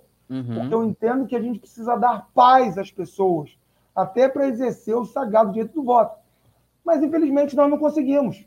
Então, agora é ficar de olho na justiça eleitoral, os fiscais vão continuar existindo, eles vão cobrar. A grande vantagem da votação eletrônica é a rapidez. Eu me Sim. lembro que no passado, às vezes, você levava cinco, seis dias para conseguir totalizar um resultado. saber quem era o governador do estado, quem era o presidente. Hoje você consegue em poucas horas. Sim. Termina a votação às 5 horas, 10 horas da noite já está lá. Então, isso também é uma vantagem. E hoje o mundo, você bem sabe, a gente está conversando aqui muito distante fisicamente um do outro, mas eu estou te vendo e a gente está interagindo. Então a tecnologia ela veio para ficar, mas nós precisamos sim criar mecanismos de fiscalização para que não haja adulterações, para que não haja desvios. Isso é importante. Falamos de desvio, eu me lembrei de um assunto que eu peço a sua licença para a gente abordar. Manda. É chamado empréstimo consignado fraudulento. O que, que é isso? Ora, os nossos idosos normalmente Boa. Eu já tenho até, eu já tenho até aqui uma pauta aqui falando disso. Ainda bem que você tocou. É isso. Vamos embora. Maravilha. Então vamos lá. O idoso, ele merece o nosso respeito, merece a nossa consideração. O idoso não é uma peça que possa ser jogada fora no final da sua vida. Não. Uhum. Ele precisa ser respeitado, como acontece em alguns países asiáticos. Posso citar o Japão, por exemplo. Então, o Brasil tem que evoluir muito nisso, dar condições dignas de vida ao idoso. Sabemos que o brasileiro hoje vive mais por conta dos avanços da medicina. Mas será que ele vive melhor? Ou ele está tendo uhum. uma vida precarizada porque ele tem um salário baixo, uma aposentadoria que não é compatível? Às vezes Sim. a pessoa lutou a vida inteira para ter cinco salários, quando se aposenta, recebe um e meio. Já começa aí uma injustiça. É surreal, né? Uhum. Surreal, mas é o que acontece. Pior do que isso é o que está acontecendo agora, não só no Rio, mas em todos os estados da federação. Imagine um aposentado, que ele está lá com o seu benefício, um dia ele recebe um telefonema. Seu fulano, parabéns, mas parabéns por quê? Hoje não é meu aniversário. Não, mas o senhor agora está com 5 mil reais na sua conta. 5 mil reais? Mas esse dinheiro é do quê? Isso é um atrasado que o senhor tinha. Hum. Parabéns. Aí, esse idoso, que às vezes tem 75, 80, 85 anos, ganha um salário mínimo por mês, ele pega aquele dinheiro e gasta. Ele não sabe, mas naquele momento ele está trazendo um inferno para a própria vida. Por quê? Porque aquilo ali não era atrasado nenhum. Aquilo ali foi uma financeira que colocou o dinheiro na conta dele. E não, mesmo se ele ter pedido, no momento ah, que ele vai lá e tira o dinheiro, ele vira um escravo. Ele vai ter que pagar aquilo ali em 80, 90 prestações mensais. Então, os 5 mil era um empréstimo. Mas, mas eles podem fazer isso? Não, claro que não pode. Não podem, mas fazem. E qual Meu é o grande Deus. problema, Cal? Qual é o grande problema que a gente está vivendo hoje? Quando, o que, que a justiça está entendendo? A justiça entende o seguinte: que quando o idoso pega aquele dinheiro e gasta, é como se ele tivesse aceitado o empréstimo, ok? Sim. Gastou, aceitou, não. Ele foi iludido, ele foi enganado. Ele achou que o dinheiro pertencia a ele e o dinheiro era um empréstimo. Então, então às vezes, mesmo. esse idoso ele vai ter que pa passar 7, 8 anos pagando. O que era 5 mil vai virar 15, 20 mil. Meu e isso é brutal. Isso é brutal. Muitas vezes existem fraudes, como falsificação da assinatura do idoso, uhum. para parecer que ele pediu o dinheiro sem ele ter pedido. Os documentos dele, que às vezes ele tinha empregado para fazer uma compra parcelada num, numa casa dessa de departamento, foi desviado e foi utilizado para fazer esse empréstimo falso. Por mais incrível que pareça, não existe o crime de empréstimo consignado fraudulento. Hoje, a gente utiliza, em algumas situações, o artigo 171, que é o estelionato. Uhum. Mas em outros, também tem a modalidade, tem tudo quanto é tipo de pilantragem nesse mundo de empréstimo consignado. Mas as financeiras amam esse empréstimo. Por quê? Porque o risco de não receber o dinheiro que foi emprestado praticamente é zero.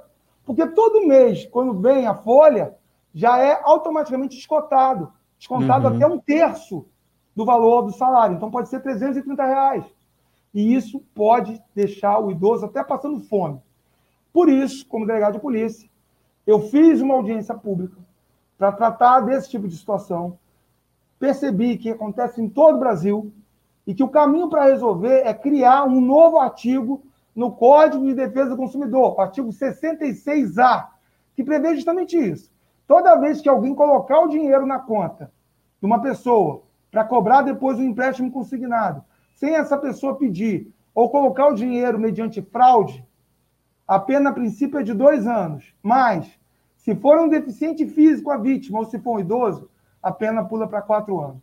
É dessa maneira que a gente vai pegar essa turma de Vivaldino que existe aí no Brasil e que gosta de levar o idoso ao desespero, ao sofrimento. Porra, Isso é uma violência patrimonial, Cal. Uhum. E o pior, amigo, você acredita que mesmo quando o idoso percebe que o dinheiro é empréstimo e não toca num centavo daquele dinheiro, você acredita que ele ainda assim tem problema? Por quê? Porque ele quer devolver o dinheiro. E aí ele liga para um lugar, não, não é aqui não. Aí ele liga para o outro, quando vê, ele já ligou para 10 telefones diferentes e ninguém quer o dinheiro. E aí, Foi vencido seguinte, pelo cansaço. ele é pior do que isso, mesmo que ele continue tentando, através do que a gente normalmente faria, que é sem entrar com uma ação judicial, mesmo que ele continue tentando buscar devolver aquele dinheiro, não tem quem receba. E o pior, no mês seguinte está descontada a Tá lá a conta. Está lá a conta para ele pagar. Então, olha só, cadeia para esse pessoal, multa. Eu espero que os meus pares em Brasília aprovem esse crime, porque aí nós vamos estar protegendo o idoso. Ele não está em vigor, então, esse projeto. Não, na verdade, esse projeto eu propus tem mais ou menos umas três semanas. Ah, E recente. agora é muito recente. E agora ele vai precisar passar por várias comissões: comissão Tá. de segurança, comissão de Constituição e Justiça, até que ele vai chegar no plenário, para que ele possa ser votado pela, pela integralidade da Câmara, ou seja, pelos 513 deputados. Entendi. Cara, meu, filha da putagem, né? Desculpa, Pô, perdão a palavra claro aí, é. mas. Claro que é, cara. Olha, é- agora eu vou te dizer mais. Olha só como esse pessoal é ardiloso. Vamos imaginar que o idoso precisa do empréstimo, ok? Ele vai lá e pediu. Não tem crime nenhum, certo? Uhum, O sim. idoso foi, pediu o empréstimo, recebeu 5 mil, passou oito anos pagando. Aí, quando ele vai pagar a última prestação, ele respira aliviado, eu sou um homem livre. Paga a última. Comemora, faz um bolinho com os amigos e tudo. No mês seguinte, vem outra prestação. Peraí, que está acontecendo? Não, mas o senhor assinou o contrato. Que contrato? Não, o senhor, quando assinou o contrato, pedindo aquele empréstimo há oito anos Nossa. atrás, tinha uma cláusula que previa que automaticamente entraria um outro empréstimo depois. Só que ninguém informou. Você está entendendo? O idoso ele é enganado de tudo quanto é maneira no Brasil. Até quando ele quer aquele serviço, eles embutem uma forma de empobrecer esse idoso e de escravizá-lo. Não, nós não podemos achar que isso é normal. A gente tem que ser duro com quem é mal. Essa é a minha filosofia e tem dado certo, Cal. É, é isso aí. Tomara que dê certo, pô. É um bom projeto, gostei. Legal demais. É, a gente tá com, com uma hora e. tre- Vai fazer uma hora e treze de live. A gente combinou até uma hora e meia, né? Então, tem muita coisa aqui que eu quero conversar com você. Eu vou deixar para um segundo bate-papo, ok? A gente Deixa pode eu fazer dizer no ano que você vem? uma coisa. Você está me deixando tão à vontade aqui que se você quiser aumentar um pouquinho mais, eu estou à disposição, tá? Pô, eu que agradeço, então. Vamos embora. Vamos embora. se o pessoal quiser fazer pergunta, Já Tamo tá um monte de coisa aqui. que bacana. Então Show vamos ouvir um pouquinho mais agora aí. Eu estou à disposição mesmo. Está sendo Perfeito. excelente esse bate-papo. Perfeito. É, Vi também a respeito que, que você fez um- uma solicitação, né, do, de um Pix mais seguro. Como é que funcionou isso daí? Vamos lá. O Pix. O Pix é uma revolução no Brasil. Por quê? Ele foi criado em novembro do ano passado pelo Banco É uma Central. coisa, desculpa até te cortar, é uma coisa que eu converso muito com a, com a minha esposa, que é assim, como é que a gente vivia sem o Pix antes, né? Porque é, uma verdade. puta mão na roda, né? Sim, Mas tenha é- dúvida. o é- Pix é uma coisa maravilhosa. Por quê? É perigosa transações- É, eu vou chegar nesse ponto. Mas no É. primeiro momento, o Pix conquistou o carinho dos brasileiros. São feitas milhares e milhares de transações de Pix por mês. Ele é rápido, ele é prático. Você não tem que pagar aquelas taxas né, de TED, de DOC. Aham. Então, basicamente, o, o Pix ele veio para ficar. O problema não é o Pix, o problema são os bandidos que passaram a utilizar o Pix para praticar mal às pessoas. Então, o que, que a gente descobriu? Primeiro, o Pix ele é utilizado hoje por bandidos que cobram resgates mediante pagamento do Pix. Todo mundo já ouviu falar em sequestro relâmpago. Melhorou muito a vida deles, né? Esse é o problema. Não dá para uma ferramenta que foi criada para ajudar as pessoas ser apreciada por bandidos. Então, por exemplo, como é que era o sequestro relâmpago antes do Pix. A pessoa era à noite, em algum lugar, dentro de um carro. Leva uma mala. Isso. Os bandidos, podia ser posto na mala, e os bandidos pegavam a carteira dele e viam qual era o banco que ele tinha. Uhum. Iam até o caixa eletrônico. No uhum. caixa eletrônico, obrigavam a vítima a digitar a senha. E Colocar saiu dinheiro. Mas lembra, uhum. lembra que em pouco tempo não saía mais uma quantia alta, não é isso? É. De noite, nas, nos caixas eletrônicos, saiu um valor reduzido.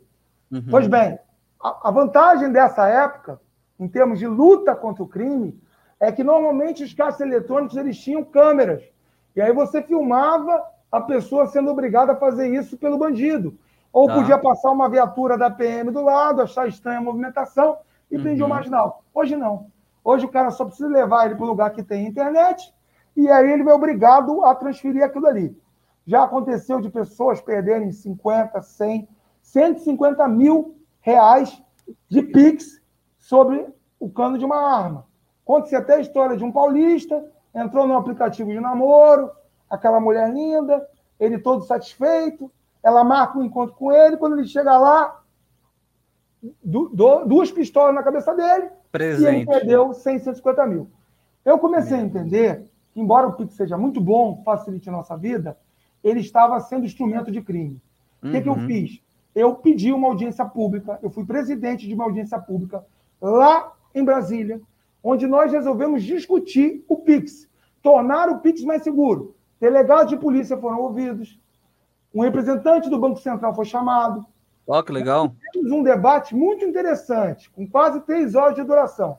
Uhum. E aí, ao final, eu falei: bom, precisamos fazer primeiro uma grande campanha de esclarecimento para que as pessoas não entrem nesses golpes, porque às vezes a pessoa também é iludida. Não existe uhum. só o sequestro relâmpago. Existe aquele golpe da clonagem do WhatsApp, onde a pessoa se faz passar, o bandido se faz passar por um parente da Sim. vítima, um amigo, e pede um Pix para uma situação de urgência. E aí, muita gente vai lá, deposita e depois já era. Porque uma das características do Pix, hoje, é a irreversibilidade. Mandou o dinheiro, já era. Não é. tem como voltar. Então, qual foi a nossa ideia? Solicitar ao Banco Central que houvesse medidas de segurança para proteger as pessoas. Uma dessas medidas que eu pedi foi, primeiro, que a transação não fosse tão rápida. Em 30 segundos estava já fechado o Pix. Não. Sim. Um pouco mais de tempo, para se a pessoa perceber que ela foi enrolada, para ela poder cancelar, esse era um ponto. Outra coisa, limite noturno. Não dá mais para você. Quem é que faz transação, por exemplo, de 50, 60 mil reais à noite? Uhum. Horas da manhã, quatro horas da manhã, tem uma coisa errada aí. É, então, ninguém compra um carro essa hora, né? Exato, ninguém compra um carro essa hora. Essa hora você não tem essas despesas, em regra. Então, e também, à noite, se for três horas da manhã, ele pode esperar até seis, sete horas para fazer a transação, não vai ter grande prejuízo. Sim. Então é necessário um Pix mais seguro. Foi feita a audiência e eu fiquei muito satisfeito quando, cerca de três semanas depois, o Banco Central começou a anunciar as mudanças do Pix. Ah, foi, essa audiência foi realizada e logo depois o Pix mudou e mudou para melhor. Então, hoje, de 20 horas até as 6 horas da manhã, existe um limite. Só pode transferir ou pagar uma conta que seja até mil reais. Além disso, você também tem hoje o prazo que vai de 24 horas até no máximo 48 horas. Para que são, são prazos que nós temos para que fique claro que aquela transação é uma transação idônea. Então, por exemplo, Sim. se aquela transação destoa do perfil do cliente, aquela transação ela fica meio que paralisada, paralisada, durante 24 horas a 48 horas para verificar se realmente foi feita sem coação, sem que haja um golpe. Depois da checagem com quem transferiu, ok, o dinheiro é liberado.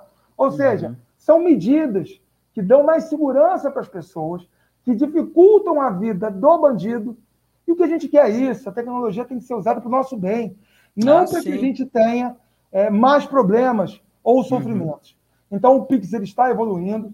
A gente sabe que vai ser possível até em pouco tempo, agora em novembro, cancelar. Você fez um Pix para uma pessoa, e meu Deus, coloquei um número a mais, não era esse o nome. Você pode cancelar isso. Se você se Legal. apercebe disso até uma hora. Então, são mudanças importantes que elas beneficiam todo o Brasil já que você gosta do Pix, eu gosto, sua esposa, todos nós. Mas nós temos uma coisa em comum. não gostamos dos bandidos. Você acha que isso é mais seguro? Por exemplo, é, você acabou de falar que se eu fizer um Pix, daqui uma hora eu posso cancelar. Você acha que não pode acontecer novos golpes de novos bandidos? Ah, é... você está vendendo um videogame ali na OLX. Eu comprei o seu videogame, fiz um Pix para você ali na hora, estou indo aí buscar. Só que minha casa é cinco minutos da sua. Peguei o videogame, certo? Sim, já entendi onde você quer chegar. Pode e o Pix ser eu que cancelo. haja, pode ser que o criminoso seja aquele que mandou o Pix e depois ele cancela para ficar com o videogame sem pagar. Sim, sim. Isso pode acontecer? Pode. Mas às vezes, tal, a gente só consegue aprimorar o sistema com a prática, vendo as coisas que acontecem. Uhum. Eu lhe uhum. garanto que o Pix hoje é melhor do que era antes. Porque claro. ele está frustrando vários golpes e várias situações até de, de extorsões. Porque quando a pessoa está com um revólver na cabeça dela, é óbvio que ela vai fazer qualquer coisa que o bandido determinar, porque ela quer viver. Uhum. Agora, o que você está falando, eu não sei se você sabe, mas foi criado também o Pix Troco. O que, que é o Pix Troco? Não sei. Eu, eu chego, por exemplo, num, numa, numa mercearia. E aí eu compro nessa mercearia 70 reais em alimentos. Só que eu quero levar para minha casa 50. Então o que, que eu faço? Eu passo um Pix de 70 com mais 50, 130. Eu passo um Pix para aquela para aquele estabelecimento de 130. Ele fica com 70 do produto dele e me dá 50. É como se você transformasse. Entendi. Entendeu? Os comerciantes que aceitarem, que quiserem isso, é quase como se eles ocupassem um espaço aí de uma rede bancária. Tá. Mas aí você também pode pensar, tá? Que, imagina também nessa situação. Eu, eu passo um pique de, de dois mil reais, gastei mil, o cara me dá mil. Se, a, se essa pessoa que recebeu os mil for um bandido, e se ele cancelar o Pix? Ele também saiu de lá levando os mil reais, não é isso? Uhum, uhum. Então, essa é a questão. Toda vez que você cria uma inovação, alguma coisa positiva, os criminosos pensam em alguma maneira de burlar aquilo e ter uma vantagem. E a gente não tem a solução para tudo. É. Mas a gente tem que analisar a casuística. Há bem pouco tempo atrás, tinha vacina de Covid-19? Não tinha. Uhum. Quantas pessoas não morreram por causa disso? Mas, graças a Deus, um ano depois, a vacina está aí. Já é uma realidade. O número de mortes diminuiu. Então, infelizmente, meu amigo, tem coisas que a gente só consegue resolver, só consegue ofertar uma solução depois que a prática vem e demonstra quais os caminhos usados para que eles possam ser reprimidos através da tecnologia ou de uma lei que seja mais dura e que possa penalizar os transgressores da lei. Hum, é, tem um negócio, é, alguns aplicativos já funcionam dessa forma. Inclusive, quando você vai mexer com muito dinheiro, ou não, até no próprio WhatsApp já tem essa, essa funcionalidade, que é aquela segurança de duas etapas, sabe? Talvez funcionaria, funcionasse isso no, no Pix, não sei. Alguma forma de, de comprovar, tipo, por exemplo, um celular que tem um reconhecimento facial, não sei. Você tem né? razão, claro, claro. Tá. Isso é importantíssimo. Eu me lembro que na audiência pública que eu fiz a respeito da questão do empréstimo consignado fraudulento, uma das sugestões dos delegados foi justamente utilizar a biometria. Uhum. Ou seja, só seria autorizado aquele empréstimo, o dinheiro ser colocado na conta e o desconto da parcela, se o interessado, o aposentado, fosse lá e colocasse a digital dele Isso. numa máquina. É uma ótima ideia também. É. O que a gente tem que fazer é buscar meios para frustrar as empreitadas criminosas, que infelizmente no Brasil são muitas. Uhum. É, eu vi também que você tem um, um projeto voltado a, aos animais, como é que funciona isso? É, é diferente da sua área, né? É, é e não é. Eu vou te explicar por quê. É. Quando eu atuava na ponta como delegado, uma das coisas que mais me frustrava era a baixa pena para quem praticou crimes de maus tratos a animais. Uhum. Então, por exemplo. Isso é muito um importante, cara. Muito, muito importante, e a é. gente vai mostrar como já melhorou. Então, até o ano 2018, que eu trabalhei nas delegacias, se uma pessoa, por exemplo, odiasse o gato do vizinho, e você sabe que gato é um animal que, numa casa, ele não fica só na casa, ele vai na é. rua, ele vai no telhado. Vai namorar. De, é, vai namorar e tal, e depois ele volta. Pois bem, infelizmente, algumas pessoas, não gostando do barulho do gato, ou do fato do gato ir no terreno dele e sujar o terreno, por exemplo, algumas pessoas começaram, e fazem isso até hoje, infelizmente, a envenenar o gato. Colocar hum. uma isca, uma comida, o gato vai lá, come, não sabe que tem veneno, e o pobre do bicho volta para morrer em casa, nos braços da dona e do dono que fica inconsolável. Pois bem, até 2018, o artigo 32 da Lei do Meio Ambiente previa que a pena era uma pena muito baixa. A pena era de três meses a um ano de detenção. Nossa, é na muito prática, baixo mesmo. É um crime, prática, pô. Claro. Você matou um animal. Um uhum. animal que pertence a alguém, um animal de estimação. E mesmo se não pertencesse. E se fosse de rua. É a mesma né? coisa você chegar e dar um tiro na cabeça de uma onça. Isso. Lá do, do, do Pantanal. E esses animais são protegidos por lei. Então vamos lá. Deu um tiro na cabeça da onça, matou a onça. Qual é a pena? Três meses a um ano. Nem cadeia dava. Porque chegava na delegacia, por exemplo, e era um, é um crime que a gente chama de G-crime. É um crime de menor potencial ofensivo. Crimes uhum. que têm até dois anos de prisão, de pena. A pessoa simplesmente assinava um papel, ia para sua casa, ia ser chamada dois, três, quatro meses depois no juizado e tudo acabava em pizza. Isso é muito Cesta triste. Cesta básica. É, se muito, tá? Talvez nem é. isso. Então, é o que, que acontece? Isso começou a gerar uma revolta nos protetores dos animais. E eu cansei de ver pessoas chorando em delegacia porque tinham matado o cachorro, porque tinham matado o gato. E, e eu dizia: olha, infelizmente não posso fazer nada, tem que cumprir a lei. A lei diz que é isso: ele vai chegar aqui, vai assinar e vai embora. Qual foi a grande vantagem? No ano de 2019, eu já como parlamentar, nós apoiamos um projeto que aumentou a pena para o crime de maus tratos. Hoje não é mais um ano. Hoje a pena máxima são cinco anos de prisão. E qual é a vantagem disso? É possível prender em flagrante quem for pego batendo num animal, quem for pego ferindo um animal, quem for pego matando esse animal. Uhum. E aí o delegado autua em flagrante. Isso já é uma resposta da sociedade, que não claro. aceitava mais esse oba-oba de tratar o animal como se ele fosse uma coisa, como se ele não tivesse importância. É só para dizer que eu sou, sim, um protetor dos animais, porque vi muitas pessoas sofrendo pelos seus bichos nas delegacias e não tinha resposta adequada. Hoje tem, eu votei para isso ser aprovado. E a gente busca sempre, aqui na cidade da região, Volta Redonda, Barra Mansa, Pinheiral, apoiar ações das prefeituras nos chamados castramóveis. Os animais gatos e cães de rua, eles têm um alto índice de reprodução. Sim. E o grande problema disso é quem vai cuidar desses animais. Então, o ideal é que esses animais Fica sejam Deus castrados. Dará, né? Uhum. É, eles são castrados e, a partir daí, você evita que esses animais morram de fome ou uma superpopulação. Ou então, até pessoas que têm seus animais em casa, mas já teve, por exemplo, seis, sete filhotes, ele já doou. Então, Sim. se ele entende que esse animal não tem mais que reproduzir, e ele não pode pagar 400, 500, 600 reais por uma cirurgia de castração, uhum. eu entendo que ele deva receber isso do Estado. Porque nós temos direito também. Ou melhor, nós temos o dever de cuidar Sim. desses animais, para que é, eles possam ser protegidos.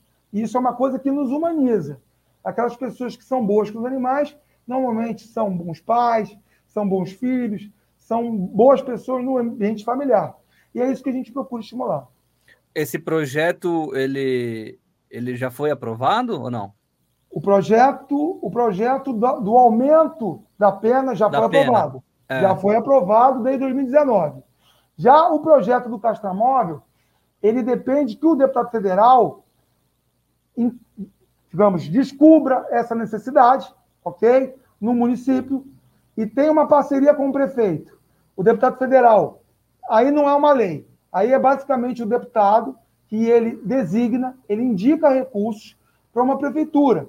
E essa prefeitura pode montar uma clínica para atender os animais, ela Legal. pode montar é, esse atendimento móvel, castrações, por exemplo, uma em cada bairro no final de semana, uhum. uma equipe que tenha veterinário, que tenha estagiários de veterinária.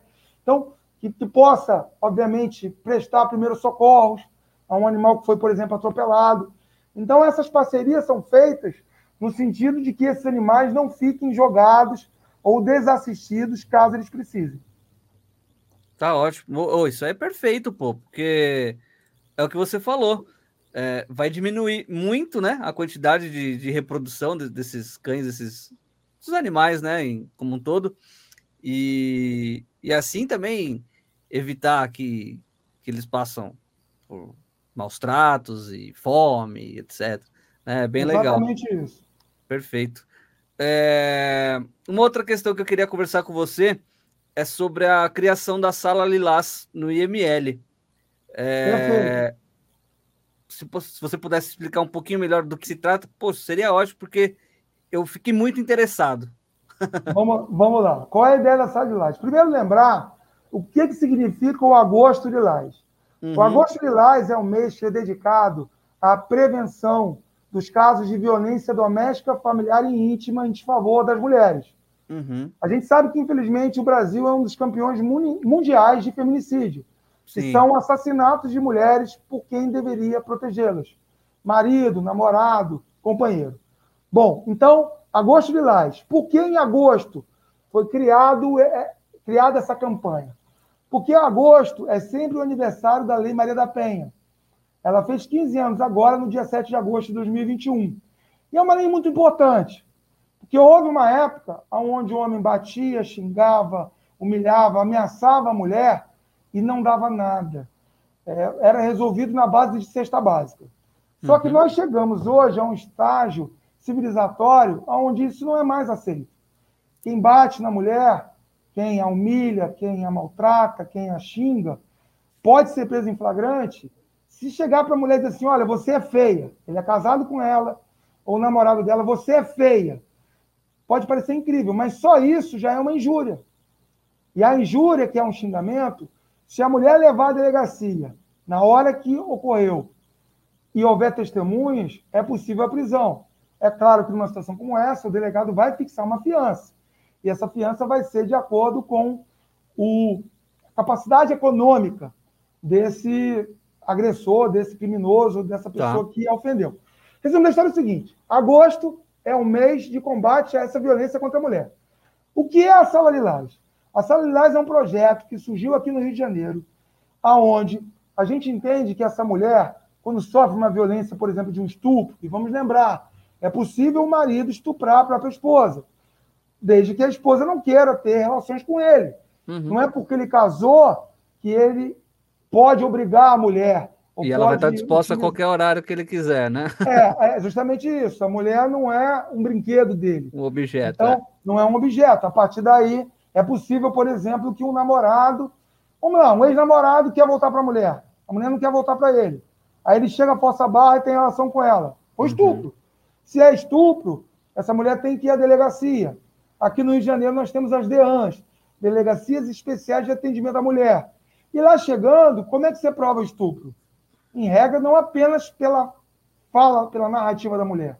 É necessário que ela vá no IML. Claro. Lá ela vai ser submetida a um exame de corpo de delito por um médico. É, esse, é aí, nesse momento, que entra a sala de laje. Tá. Porque não é só estupro, não. São mulheres espancadas, são mulheres que têm marcas no seu corpo dessa violência em regra masculina. Uhum. A sala de laje é um ambiente que é acolhedor. É um ambiente que aqui já está sendo feito, em Volta Redonda, onde a sala é toda pintada de, de lilás, e lá ela vai ter um equipamento e pessoas que vão ser preparadas para atendê-la melhor. Psicólogo, assistente Perfeito. social, o médico. Vai ser um atendimento humanizado. Então a sala Lilás é um símbolo disso. Independente da classe Lilás, econômica dela? Exatamente. Independente da classe econômica, na hora de dor, não há diferença entre nenhum ser humano e nenhuma mulher. Perfeito. Ela pode ter sido espancada pelo milionário ou pelo mendigo que de alguma forma ela se relacionava. Não importa uhum. isso. O que importa é que essa mulher seja bem cuidada e bem tratada. Eu já destinei mais de meio milhão de reais para que haja o piloto dessa sala, que vai ser em Barra do Piraí, vai ser em Volta Redonda e vai ser em Resende. São cidades aqui do Sul Fluminense, onde é uma área de atuação maior minha. Como eu sou delegado da Polícia Civil, é mais fácil eu conversar com policiais, porque eu sei as dificuldades que eles enfrentam, que esses policiais enfrentam para prestar um bom atendimento. Às vezes é muito mais na vocação, no peito na raça, do que, às vezes, um local que não tem o suporte físico das instalações e, às vezes, também o suporte de profissionais capacitados. Uhum. E é isso que a gente quer fazer. A gente quer que a sala de lajes possa ser um marco para que aquela mulher que foi vítima de um crime não seja revitimizada quando ela tiver que procurar o atendimento no IML.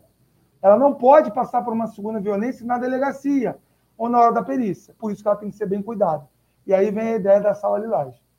Essa ideia, além de, de você levar para essas outras cidades é do, da, da Baixada Fluminense, você falou? Não, não. É, é no Sul Fluminense. A Baixada é um lugar. O Sul no Fluminense, sul.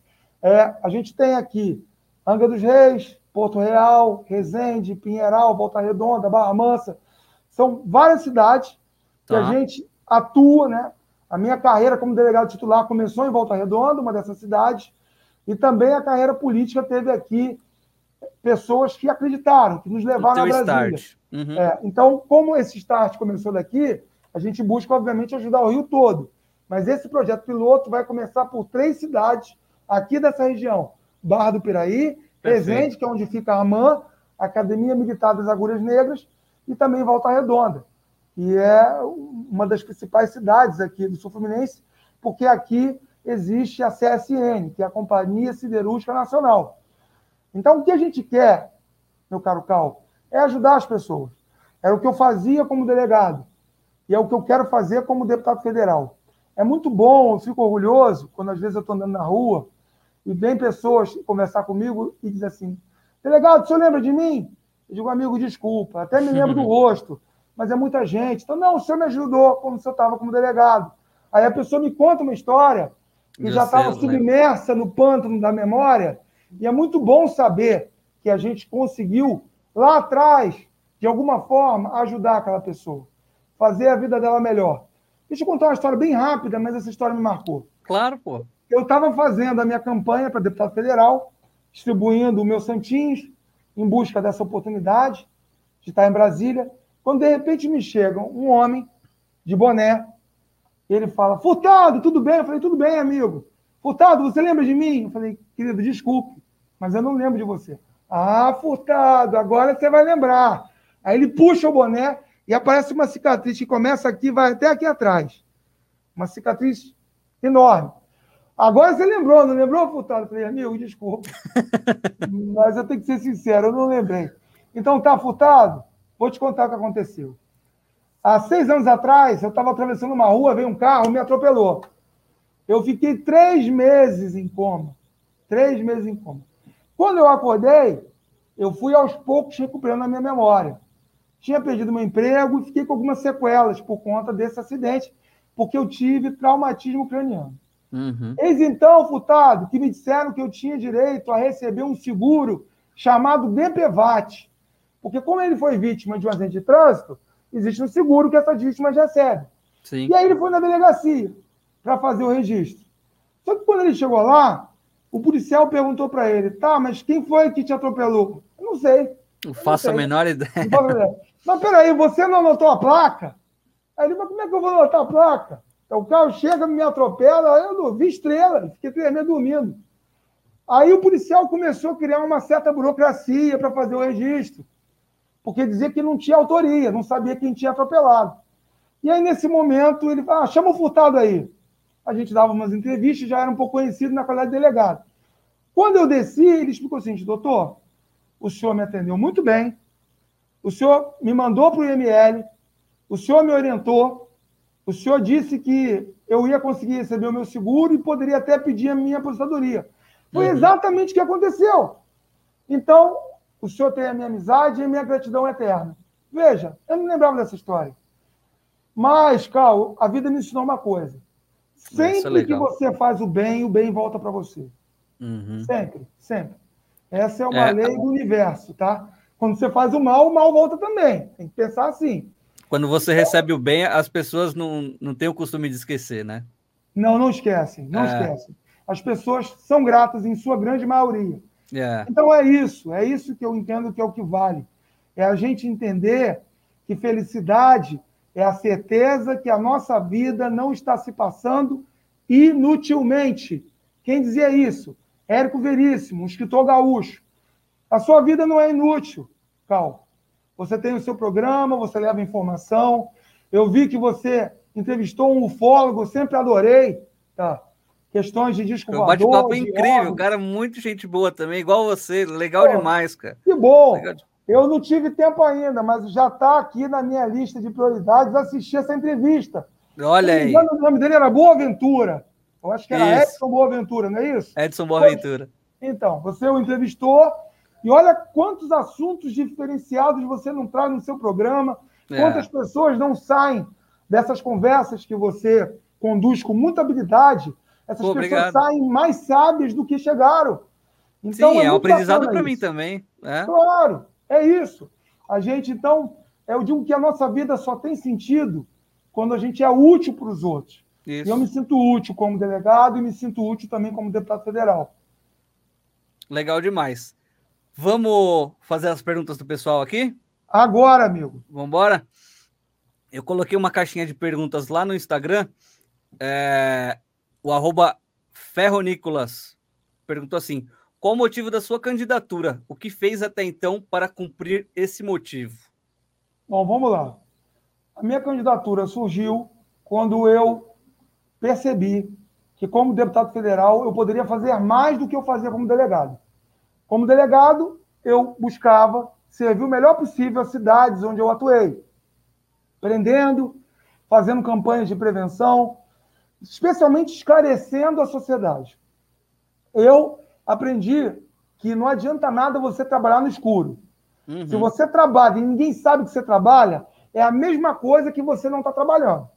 Logo, era muito importante, até para aumentar a sensação de segurança, sempre que houvesse uma prisão alguma ação, a gente divulgar isso. Uhum. Veja, a gente sabe que quando a polícia é atuante numa cidade, os bandidos, ó, metem o pé dali. Ah, porque sim. eles não querem ser presos. Eles preferem uma, uma outra cidade onde a polícia não seja tão proativa.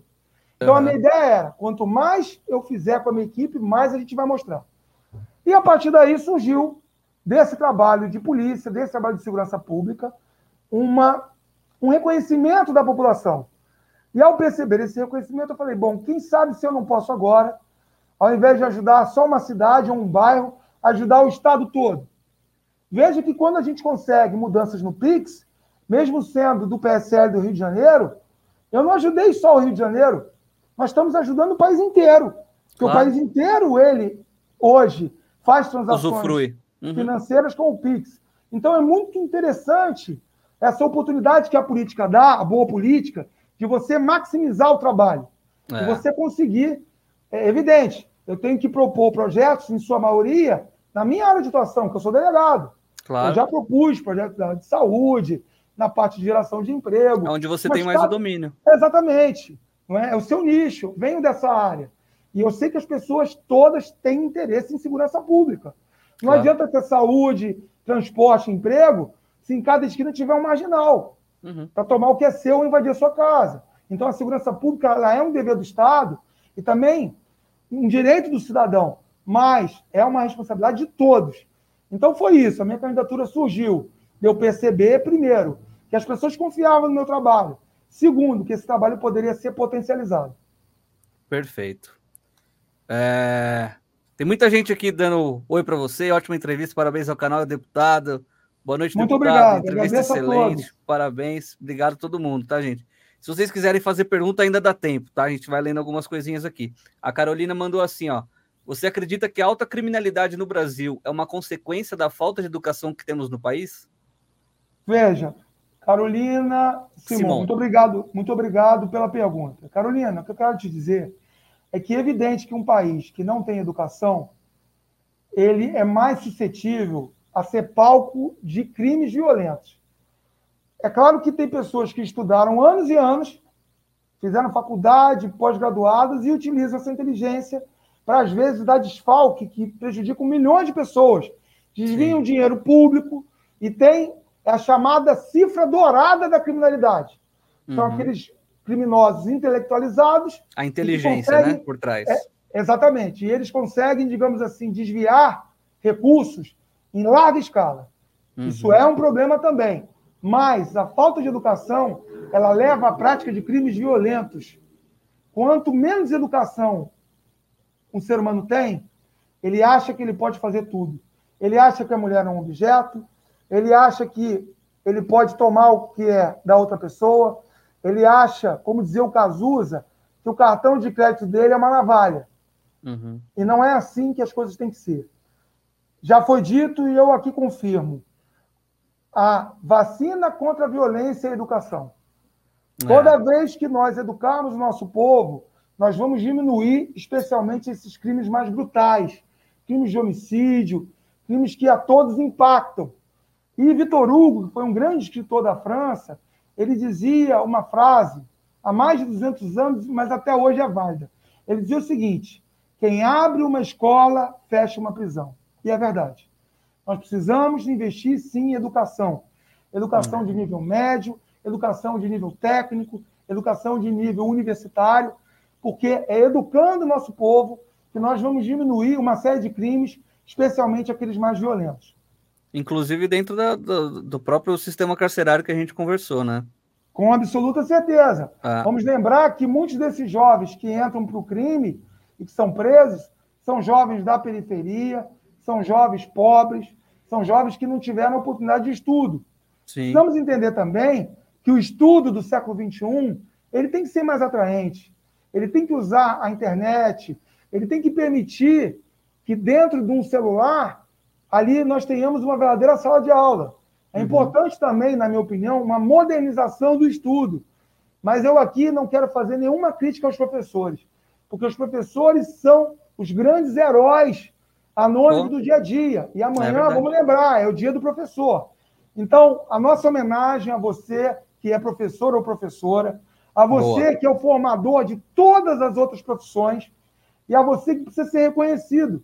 Eu digo que existe um liame, ou seja, um elo entre professor e policial. Porque normalmente as pessoas só lembram dos policiais quando as coisas dão errado. Verdade. Quando as coisas dão certo, o policial é esquecido e o professor também. Mas é uma classe muito importante que tem que ser valorizada e reconhecida sempre. Perfeito. O meu pai sempre participa, nunca deixou de, de participar de, de nenhum podcast aqui, de nenhum episódio. Está sempre aqui, sempre participando, mandando a pergunta também. Ele mandou uma aqui, ó. Gerson, o nome dele.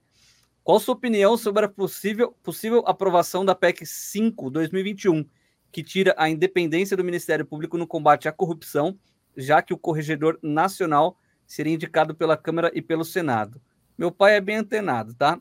Sim, eu estou vendo que ele está aí. É, esse assunto está na ordem do dia. Isso. Hoje, inclusive, eu vi uma manifestação contrária dos promotores de justiça à aprovação da PEC número 5. Veja, uhum. o, o, promotor de justiça, o Ministério Público, ele existe especialmente para ser um fiscal da lei e ele também exerce o chamado controle externo da atividade da polícia. Por quê? Porque todos os órgãos têm que ter algum tipo de controle. Uhum. Veja, é claro que a função do Ministério Público de propor ações penais, de conseguir, obviamente, a condenação de criminosos, especialmente corruptos, ela é muito importante. O que a gente tem que analisar é se, de fato, a PEC número 5 ela retira esses poderes de fiscalização ou de propositura de ação penal dos promotores ou procuradores de justiça, ou se ela tem atividades de cunho administrativo. Uhum. Esse assunto já está sendo votado no Congresso. E aqui vai uma crítica minha a como os assuntos são pautados na Câmara Federal. Muitas vezes, meu caro amigo Cal, não existe um amadurecimento do assunto. Veja que antes de eu propor a lei de empréstimo consignado fraudulento, eu fiz uma audiência. Uhum. Eu ouvi as pessoas. Eu quis que outros atores sociais pudessem influir e dar ideias. Então, Sim. uma crítica que eu faço é que tem coisa que vai para a pauta e, e, ninguém fica sabendo. Você fica sabendo, às vezes, na hora que vai votar. Então, isso não deveria existir. Os uhum. assuntos deveriam passar por um amadurecimento. É evidentemente que eu entendo a preocupação do seu pai. Ele não quer impunidade. Ele isso. não quer corrupção. Eu, como delegado, também não quero. Então, estou no lado, estou do lado de todas as pautas que sejam anticorrupção. A questão só é a seguinte: na minha opinião, a PEC 5 não deveria estar sendo votada agora. Ela deveria estar passando por um processo de maturação, um processo de amadurecimento na sociedade. É tá. que nem um vinho. Dizem, é verdade que os melhores vinhos são aqueles que passam mais tempo, não é isso? Naquele barril, e aí ele Uhum. fica mais saboroso depois. Fermentando resumo. lá anos. Exatamente. Às vezes você precisa amadurecer o assunto na sociedade para só então, ouvindo os interessados, ouvindo o Ministério Público, ouvindo pessoas técnicas, você ter a melhor solução, já que isso vai regrar a vida da sociedade. Então, resumindo, qual é a minha posição? A, a PEC número 5 não deveria estar sendo votada agora. Ela Uhum. deveria estar sendo mais discutida do que ela está sendo discutida hoje. Por quê? Porque de supetão, muitas coisas acontecem e depois problemas são suportados pela sociedade. As Não consequências. sei se né? vocês sabem, mas há um tempo atrás, isso no ano de 2019, foi aprovada uma lei de abuso de autoridade que, na minha opinião, é péssima. Essa lei, ela engessa a polícia. Ela faz com que o policial, qualquer passo que ele dê, ele pode praticar crime. Uhum. Ora, nem algemar o preso ele pode. Ele tem que justificar tudo. Então vamos lá, ele algema alguém porque essa pessoa é um risco para a segurança dele. Mas vamos lá que ele algema essa pessoa, essa pessoa tem dinheiro, depois contrata um advogado e diz: não, ele, ele me algemou por mero capricho, Uhum. porque eu não estava esboçando resistência. Sabe o que pode acontecer? O policial vai responder por crime. Porque hoje é crime você algemar alguém? De uma forma supostamente desnecessária. Entendi. Então, foram criados vários crimes que, na minha opinião, hoje, eles inibem a polícia de atuar. E quem paga o preço? Se a De polícia. exercer o trabalho, né? Exatamente. É, Acaba que a polícia ela fica assim: poxa, eu posso fazer ou não posso fazer? Uhum. Não sei se você sabe disso, mas o Supremo Tribunal Federal, há um tempo atrás, no Rio de Janeiro, proibiu que o helicóptero voasse em comunidades dominadas pelo tráfico, Sei. dizendo que não, que não podia ter operações durante a Uhum. pandemia. Sabe o que aconteceu? As festas dos traficantes de droga foram muito mais ampliadas do que já eram antes. Porque ficava lá todo mundo, eles fazem festa só para vender cocaína, maconha, Sim. etc. E a polícia não podia subir o morro. Não podia usar o helicóptero. Sobrevoar. O helicóptero, o helicóptero é utilizado para salvar vidas. Para que lá de cima, o policial que está dirigindo, ele, através do rádio, ele informa os policiais que estão avançando pelo terreno Uhum. qual é a casa que tem a droga, qual é a casa que tem o atirador do tráfico. É Uhum. para evitar que pessoas inocentes sejam atingidas. Então, me desculpe, eu não posso concordar com uma decisão que impede a difícil. polícia de utilizar um equipamento que é para beneficiar a população. Uhum. Ótimo. O Cebolinha Anderson, última pergunta, tá? O Cebolinha Conheço. Anderson mandou aqui. Conhece? Conheço, Conheço, trabalha para mim. Está em Aí, casa ó. acompanhando. Vamos ver a pergunta que ele fez para o chefe, hein? Olha lá, hein? Espero que seja uma pergunta que não seja cobrando, hein? Vamos ver. Deputado, você votou a favor de baixar o ICMS sobre os combustíveis, mas os governadores já estão falando que vão aumentar outros impostos. O que você, como deputado, acha disso? Bom, primeiro agora agradecer ao Anderson Cebolinha. Obrigado, Foi uma excelente Anderson. pergunta, excelente pergunta que ele fez. Um assunto que também está na ordem do dia. Ótimo. Meu caro amigo Cal, tem três coisas que estão tirando o sono dos brasileiros hoje. Uhum. Um- Primeiro, preço de combustível. Segundo, Sim. energia elétrica, que também está cara. Não quero E nem falar terceiro? disso. E terceiro, carne. A carne também está uma fortuna.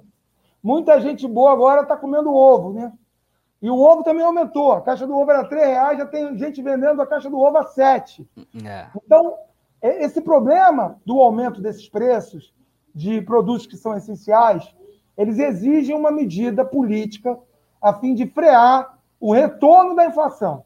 Foi por isso que ontem eu votei a favor do texto base da lei que altera o cálculo do ICMS, que é o Imposto sobre Circulação de Mercadorias e Serviços, Uhum. que hoje é o responsável pelo aumento dos combustíveis.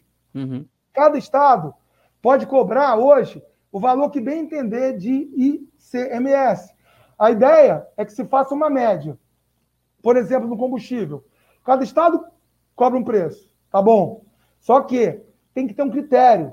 Não pode ser só o governador, agora o preço é esse. Porque se você aumenta muito esse ICMS, isso é repassado para o consumidor e a gasolina, o etanol e o óleo diesel também aumentam. Uhum. A ideia nossa, como parlamentar, é criar um parâmetro, um modelo.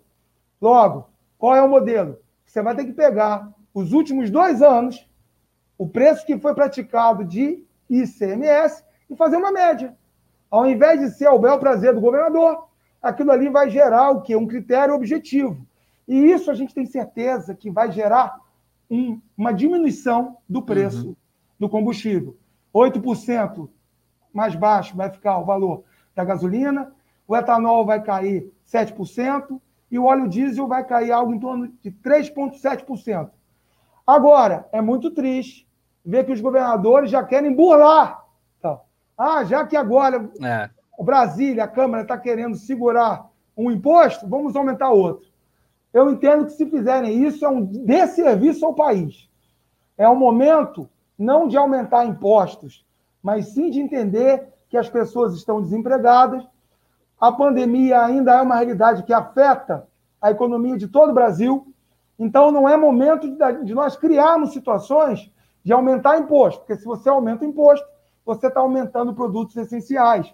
E é muito triste que a fome possa voltar ao Brasil por conta de um aumento no preço, tanto de combustíveis, porque é através dos combustíveis que você faz o frete, que você entrega Sim. esses uhum. alimentos nos mercados, como também da própria carne, que é um alimento essencial. Ótimo. O meu pai só refrisou aqui, falou: Obri... Quer que eu coloque na tela? Vamos colocar. Obrigado e grande abraço, deputado. Quem será eleito presidente de 2022? Deixa para lá. Deixa para lá. eu falar? ainda não tenho bola de cristal, tá? Mas eu também quero saber quem vai ser eleito. Pô, eu também. A Rosa Marta falou: grande cebola, botijão de gás também de cozinha está um absurdo. Tudo aumentou, na verdade? Deixa eu é só verdade. tirar essa pergunta aqui. É, deputado, antes da gente encerrar o nosso bate-papo, eu sempre tenho as mesmas perguntas para cada convidado cada semana. Então você me responde na lata aí o que, que vier na sua cabeça, tá bom? É rapidinho. Fechada, meu. Maior auge da sua vida, da sua carreira? Bom, são dois auges. Eu não consigo colocar apenas um. Uhum. Um auge da minha carreira foi quando, no dia 26 de fevereiro de 2015, quando eu estava saindo da delegacia de Volta Redonda, eu vi aquelas 500 pessoas gritando meu nome e querendo que eu permanecesse como delegado. Uhum. Então, considero isso um auge, a minha carreira como delegado. E também considero um auge o dia 7 de outubro de 2018, quando um filho da classe média, uma pessoa que muitos disseram que não tinha dinheiro, que só ganharia a campanha ao deputado federal se tivesse um milhão de reais para gastar, e eu não tinha nem perto disso, mas eu tinha uma história. Então, no dia 7 de outubro, quando eu me vi eleito com 104.211 votos, pelo povo do meu estado, especialmente o sul-fluminense, eu digo que foi um dos dias muito felizes da minha vida. Isso tem a ver com carreira também. Uma uhum. carreira que eu abracei, que é a carreira de deputado federal. Sem dúvida. E a pior fase da sua vida? A pior fase da minha vida foi quando eu perdi o meu pai. Quando meu pai faleceu, faleceu tem faleceu no ano de 2007 mas foi uma dor absurda, porque meu pai foi meu grande herói e é ainda. Uma pessoa que, com 10 anos, Cal, ele ficou órfão de pai e de mãe. E ele só tinha. Ele, ele tinha uma vida confortável até então. Mas uhum. depois que ele perdeu o pai e a mãe dele, ele foi morar na casa de um tio, uhum. Com os irmãos, e esse tio já tinha filhos. Então a vida dele ficou muito difícil, muito dura. E o meu pai conseguiu vencer unicamente baseado no exemplo do pai dele, que tinha sido advogado e tinha sido juiz. E esse exemplo fez meu pai conseguir se formar em direito, fez meu pai passar no concurso de auditor fiscal da Fazenda. Então, meu pai é um grande exemplo para mim, me ensinou a ler, me ensinou a estudar. Então, eu posso dizer que a pior fase da minha vida, que eu me lembro, foi quando eu perdi meu pai um sonho que você ainda não realizou? Vamos lá. Eu tenho um sonho desde os meus, desde os meus 10 anos de idade de ser escritor. Eu quero ainda escrever um livro que seja muito apreciado. Livro de ficção. Eu gosto muito de histórias de ficção. Eu já tenho contos prontos. Até já poderia ter lançado o livro. Aí, você mas... não queria ser o Homem-Aranha, pô? Queria. Aí, queria. ó. Mas... Aí é ficção. É, veja, eu queria ser o Homem-Aranha. Esse sonho eu abandonei, porque a fase adulta me mostrou que não era possível de realizar. Eu ainda não encontrei aranha radioativa para me picar, ok? Então, o meu sonho agora é fazer um livro que as pessoas gostem, um livro de ficção que tenha uma boa história. Eu gosto muito de cinema. Então, sonho que ainda não realizou. Eu ainda não escrevi um livro que seja o livro que eu quero deixar. Dizem que. O legado. O legado qual é? é escrever um livro, ter um filho e plantar árvore, não é isso? Me falta escrever um livro. E eu quero escrever um livro que me dê prazer no momento de escrever e também dê prazer às pessoas que venham a lê-lo. Legal, legal. O que, que é uma incógnita para você que você já tentou buscar de resposta no mundo inteiro, como delegado, como deputado ou como fora do, do seu do seu âmbito, ou qualquer coisa que você tenha buscado de resposta, meu, não sei. O nosso mundo está cheio de incógnitas que nascem o tempo todo coisas que a gente não domina. Mas, em regra, existe uma frase que eu acho bem interessante: diz o seguinte: quem não tenta o absurdo nunca chega ao impossível. Nós precisamos tentar coisas absurdas, porque é assim que o mundo se transforma para melhor. Um dia alguém sonhou em voar como os pássaros, a gente tem o avião. Uhum. Um dia alguém sonhou em se comunicar à distância, a gente tem aí a, internet, podcast a gente tem o Pendelcast, a gente tem várias. Há 100 anos atrás, jamais o que está acontecendo aqui hoje aconteceria. Uhum. E daqui a 100 anos vai acontecer coisas mirabolantes e maravilhosas também. Então, eu acho que o que é uma incógnita para mim? Uma incógnita é uma coisa que ainda não foi descoberta, que gera dúvida, mas um dia não vai gerar mais. Eu acredito que ah, o ser humano ele foi criado por Deus e Deus nos deu uma capacidade enorme de realizações, baseadas no nosso trabalho, no nosso esforço. Então, o que é uma incógnita para você? É algo que ainda não foi descoberto, mas que um dia será. Ótimo. Para finalizar, você já foi para os Estados Unidos, lá em Nova York ou não? Não, eu nunca fui para os Estados Unidos. Tem uma, tem uma avenida ali chamada Times Square, que tem aqueles telões gigantes, certo? Imagina tá o, o deputado Antônio Furtado lá e ele tem uma mensagem para passar para o mundo inteiro. Qual que seria essa mensagem? A mensagem é: o amor é a maior força do universo. No amor, nós conseguimos resolver 99% dos nossos problemas. Só que a humanidade não percebe isso. Então, que já que o amor é essa força, que nós possamos praticar mais o amor na sua acepção maior. O amor que é solidário, o amor que constrói destinos melhores, o amor que ele não é meramente só um sentimento. Ele é um sentimento que ativa em nós um senso de solidariedade. Então é isso. A mensagem seria: atenção, o amor é a maior força do universo e ele tem que ser exercido. Ele não é só uma ideia, ele não é só um sentimento, ele é uma ação. E nós possamos então agir com amor, porque todos nós seremos beneficiados, já que o Talmud, que é um livro judaico antigo, ele já dizia o seguinte: quem salva uma vida, salva o mundo inteiro. De alguma forma, Cal, todos nós estamos ligados. E aí, o Martin Luther King Jr. dizia: uma injustiça a uma pessoa é uma injustiça para todas as pessoas. E o Talmud também dizia isso de outra maneira: quem salva uma vida, salva o mundo inteiro. Uhum. Então, que a gente possa sempre olhar para o semelhante e buscar ajudá-lo. Porque quando você ajuda uma pessoa, às vezes sem saber, você está ajudando toda a humanidade. Maravilha.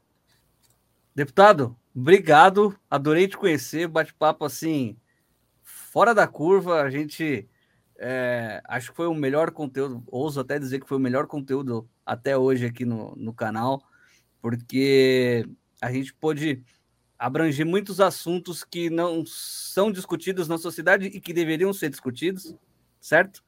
E você traz isso com muita clareza e, e, muita propriedade também. Então, primeiro, parabéns por todos os seus projetos. Foi muito legal conhecer você, conhecer os seus projetos. Sou um fã já seu aí, ó. Oh, que beleza! Obrigado, viu? Deixa eu te agradecer. Obrigado pelo seu elogio. Eu tenho como uma norma minha de vida, Cal, sempre quando encontro alguém, eu quero que essa pessoa saia melhor do que chegou. Então, as suas palavras e o nosso encontro hoje aqui no Pendelcast, eles certamente me fazem sair melhor do que eu cheguei. Pô, e essa é uma habilidade sua. Obrigado pelo seu carinho, pela sua forma respeitosa de guiar essa conversa. Uhum. E, enfim, se houver uma possibilidade de você me aguentar daqui a um tempo novamente, eu já me coloco à disposição. Pô, Porque eu também claro gostei muito eu gostei muito dessa nossa conversa. Eu peço a Deus que te abençoe no seu trabalho. Igualmente. Que ele possa fazer com que o seu canal cresça cada vez mais. Para eu depois, daqui a um tempinho, eu já tenho orgulho hoje, tá? Eu estou aqui com parte da minha equipe e foi maravilhosa essa nossa conversa. Mas o seu canal começou há quanto tempo? Eu comecei em março.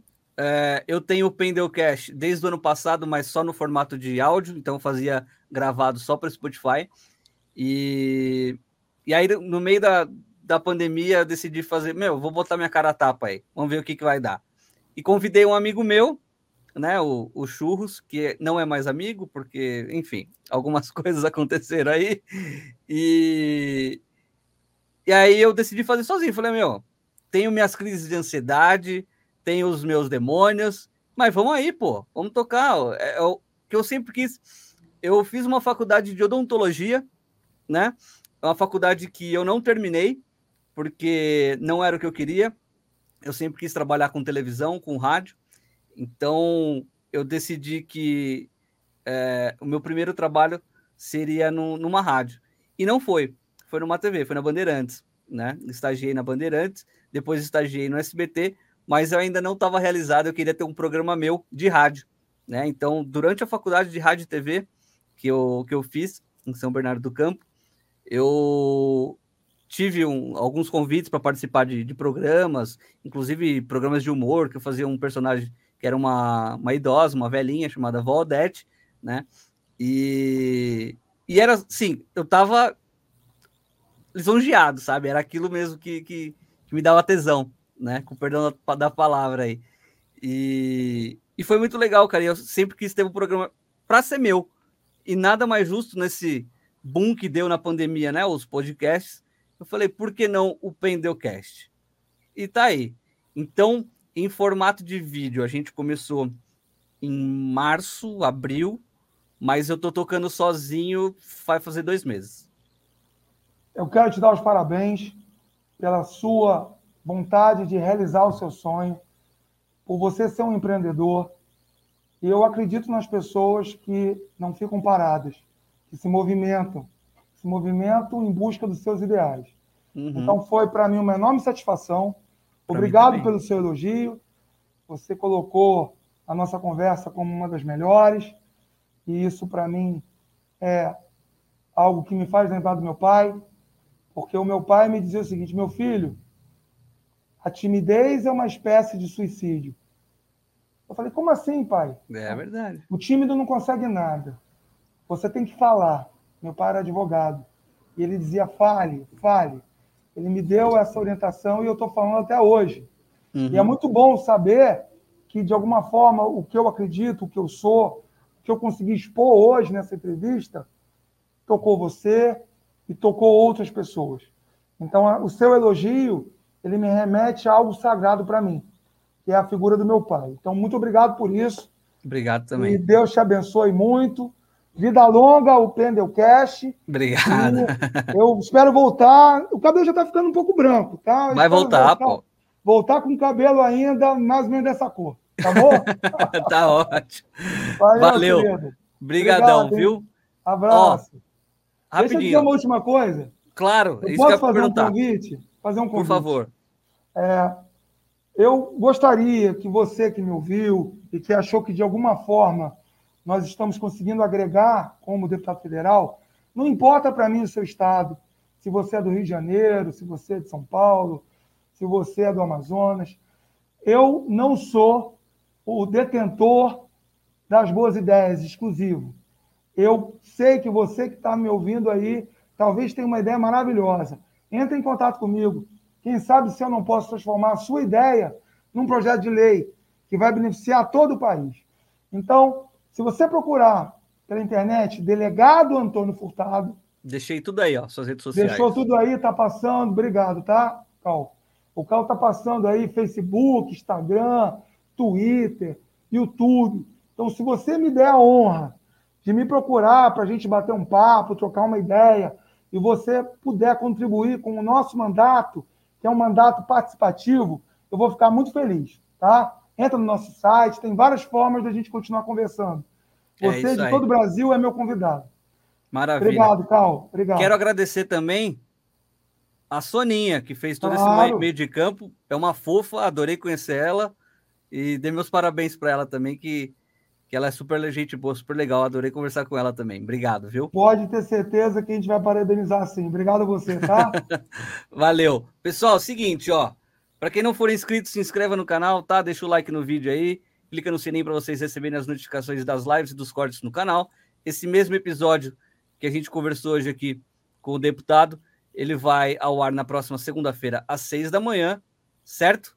E quem não está participando do sorteio, corre lá no, no Instagram do Pendeucast para participar dessa Alexa Ecodot aí, um sorteio bem bacana que a gente vai fazer quando bater a nossa meta. Tem uma frase aqui para a gente finalizar. A democracia não é um sistema feito para garantir que os melhores sejam eleitos, mas sim para impedir que os ruins fiquem para sempre. Sabe de quem que é essa frase? Não, de quem? Margaret, Margaret Thatcher. É isso aí, mas a frase é muito boa. Não é? Imagina só um governante e um político ruim. O que dá esperança ao povo é saber que ele vai embora um dia, né? Não é? é. Então ela está certa. Obrigado, viu, deputado? Um abraço. Obrigado a você, amigo. Prazer te conhecer. Obrigado mesmo. Te agradeço. Valeu, eu que agradeço. Valeu, obrigadão. Tchau, tchau. Tchau, tchau.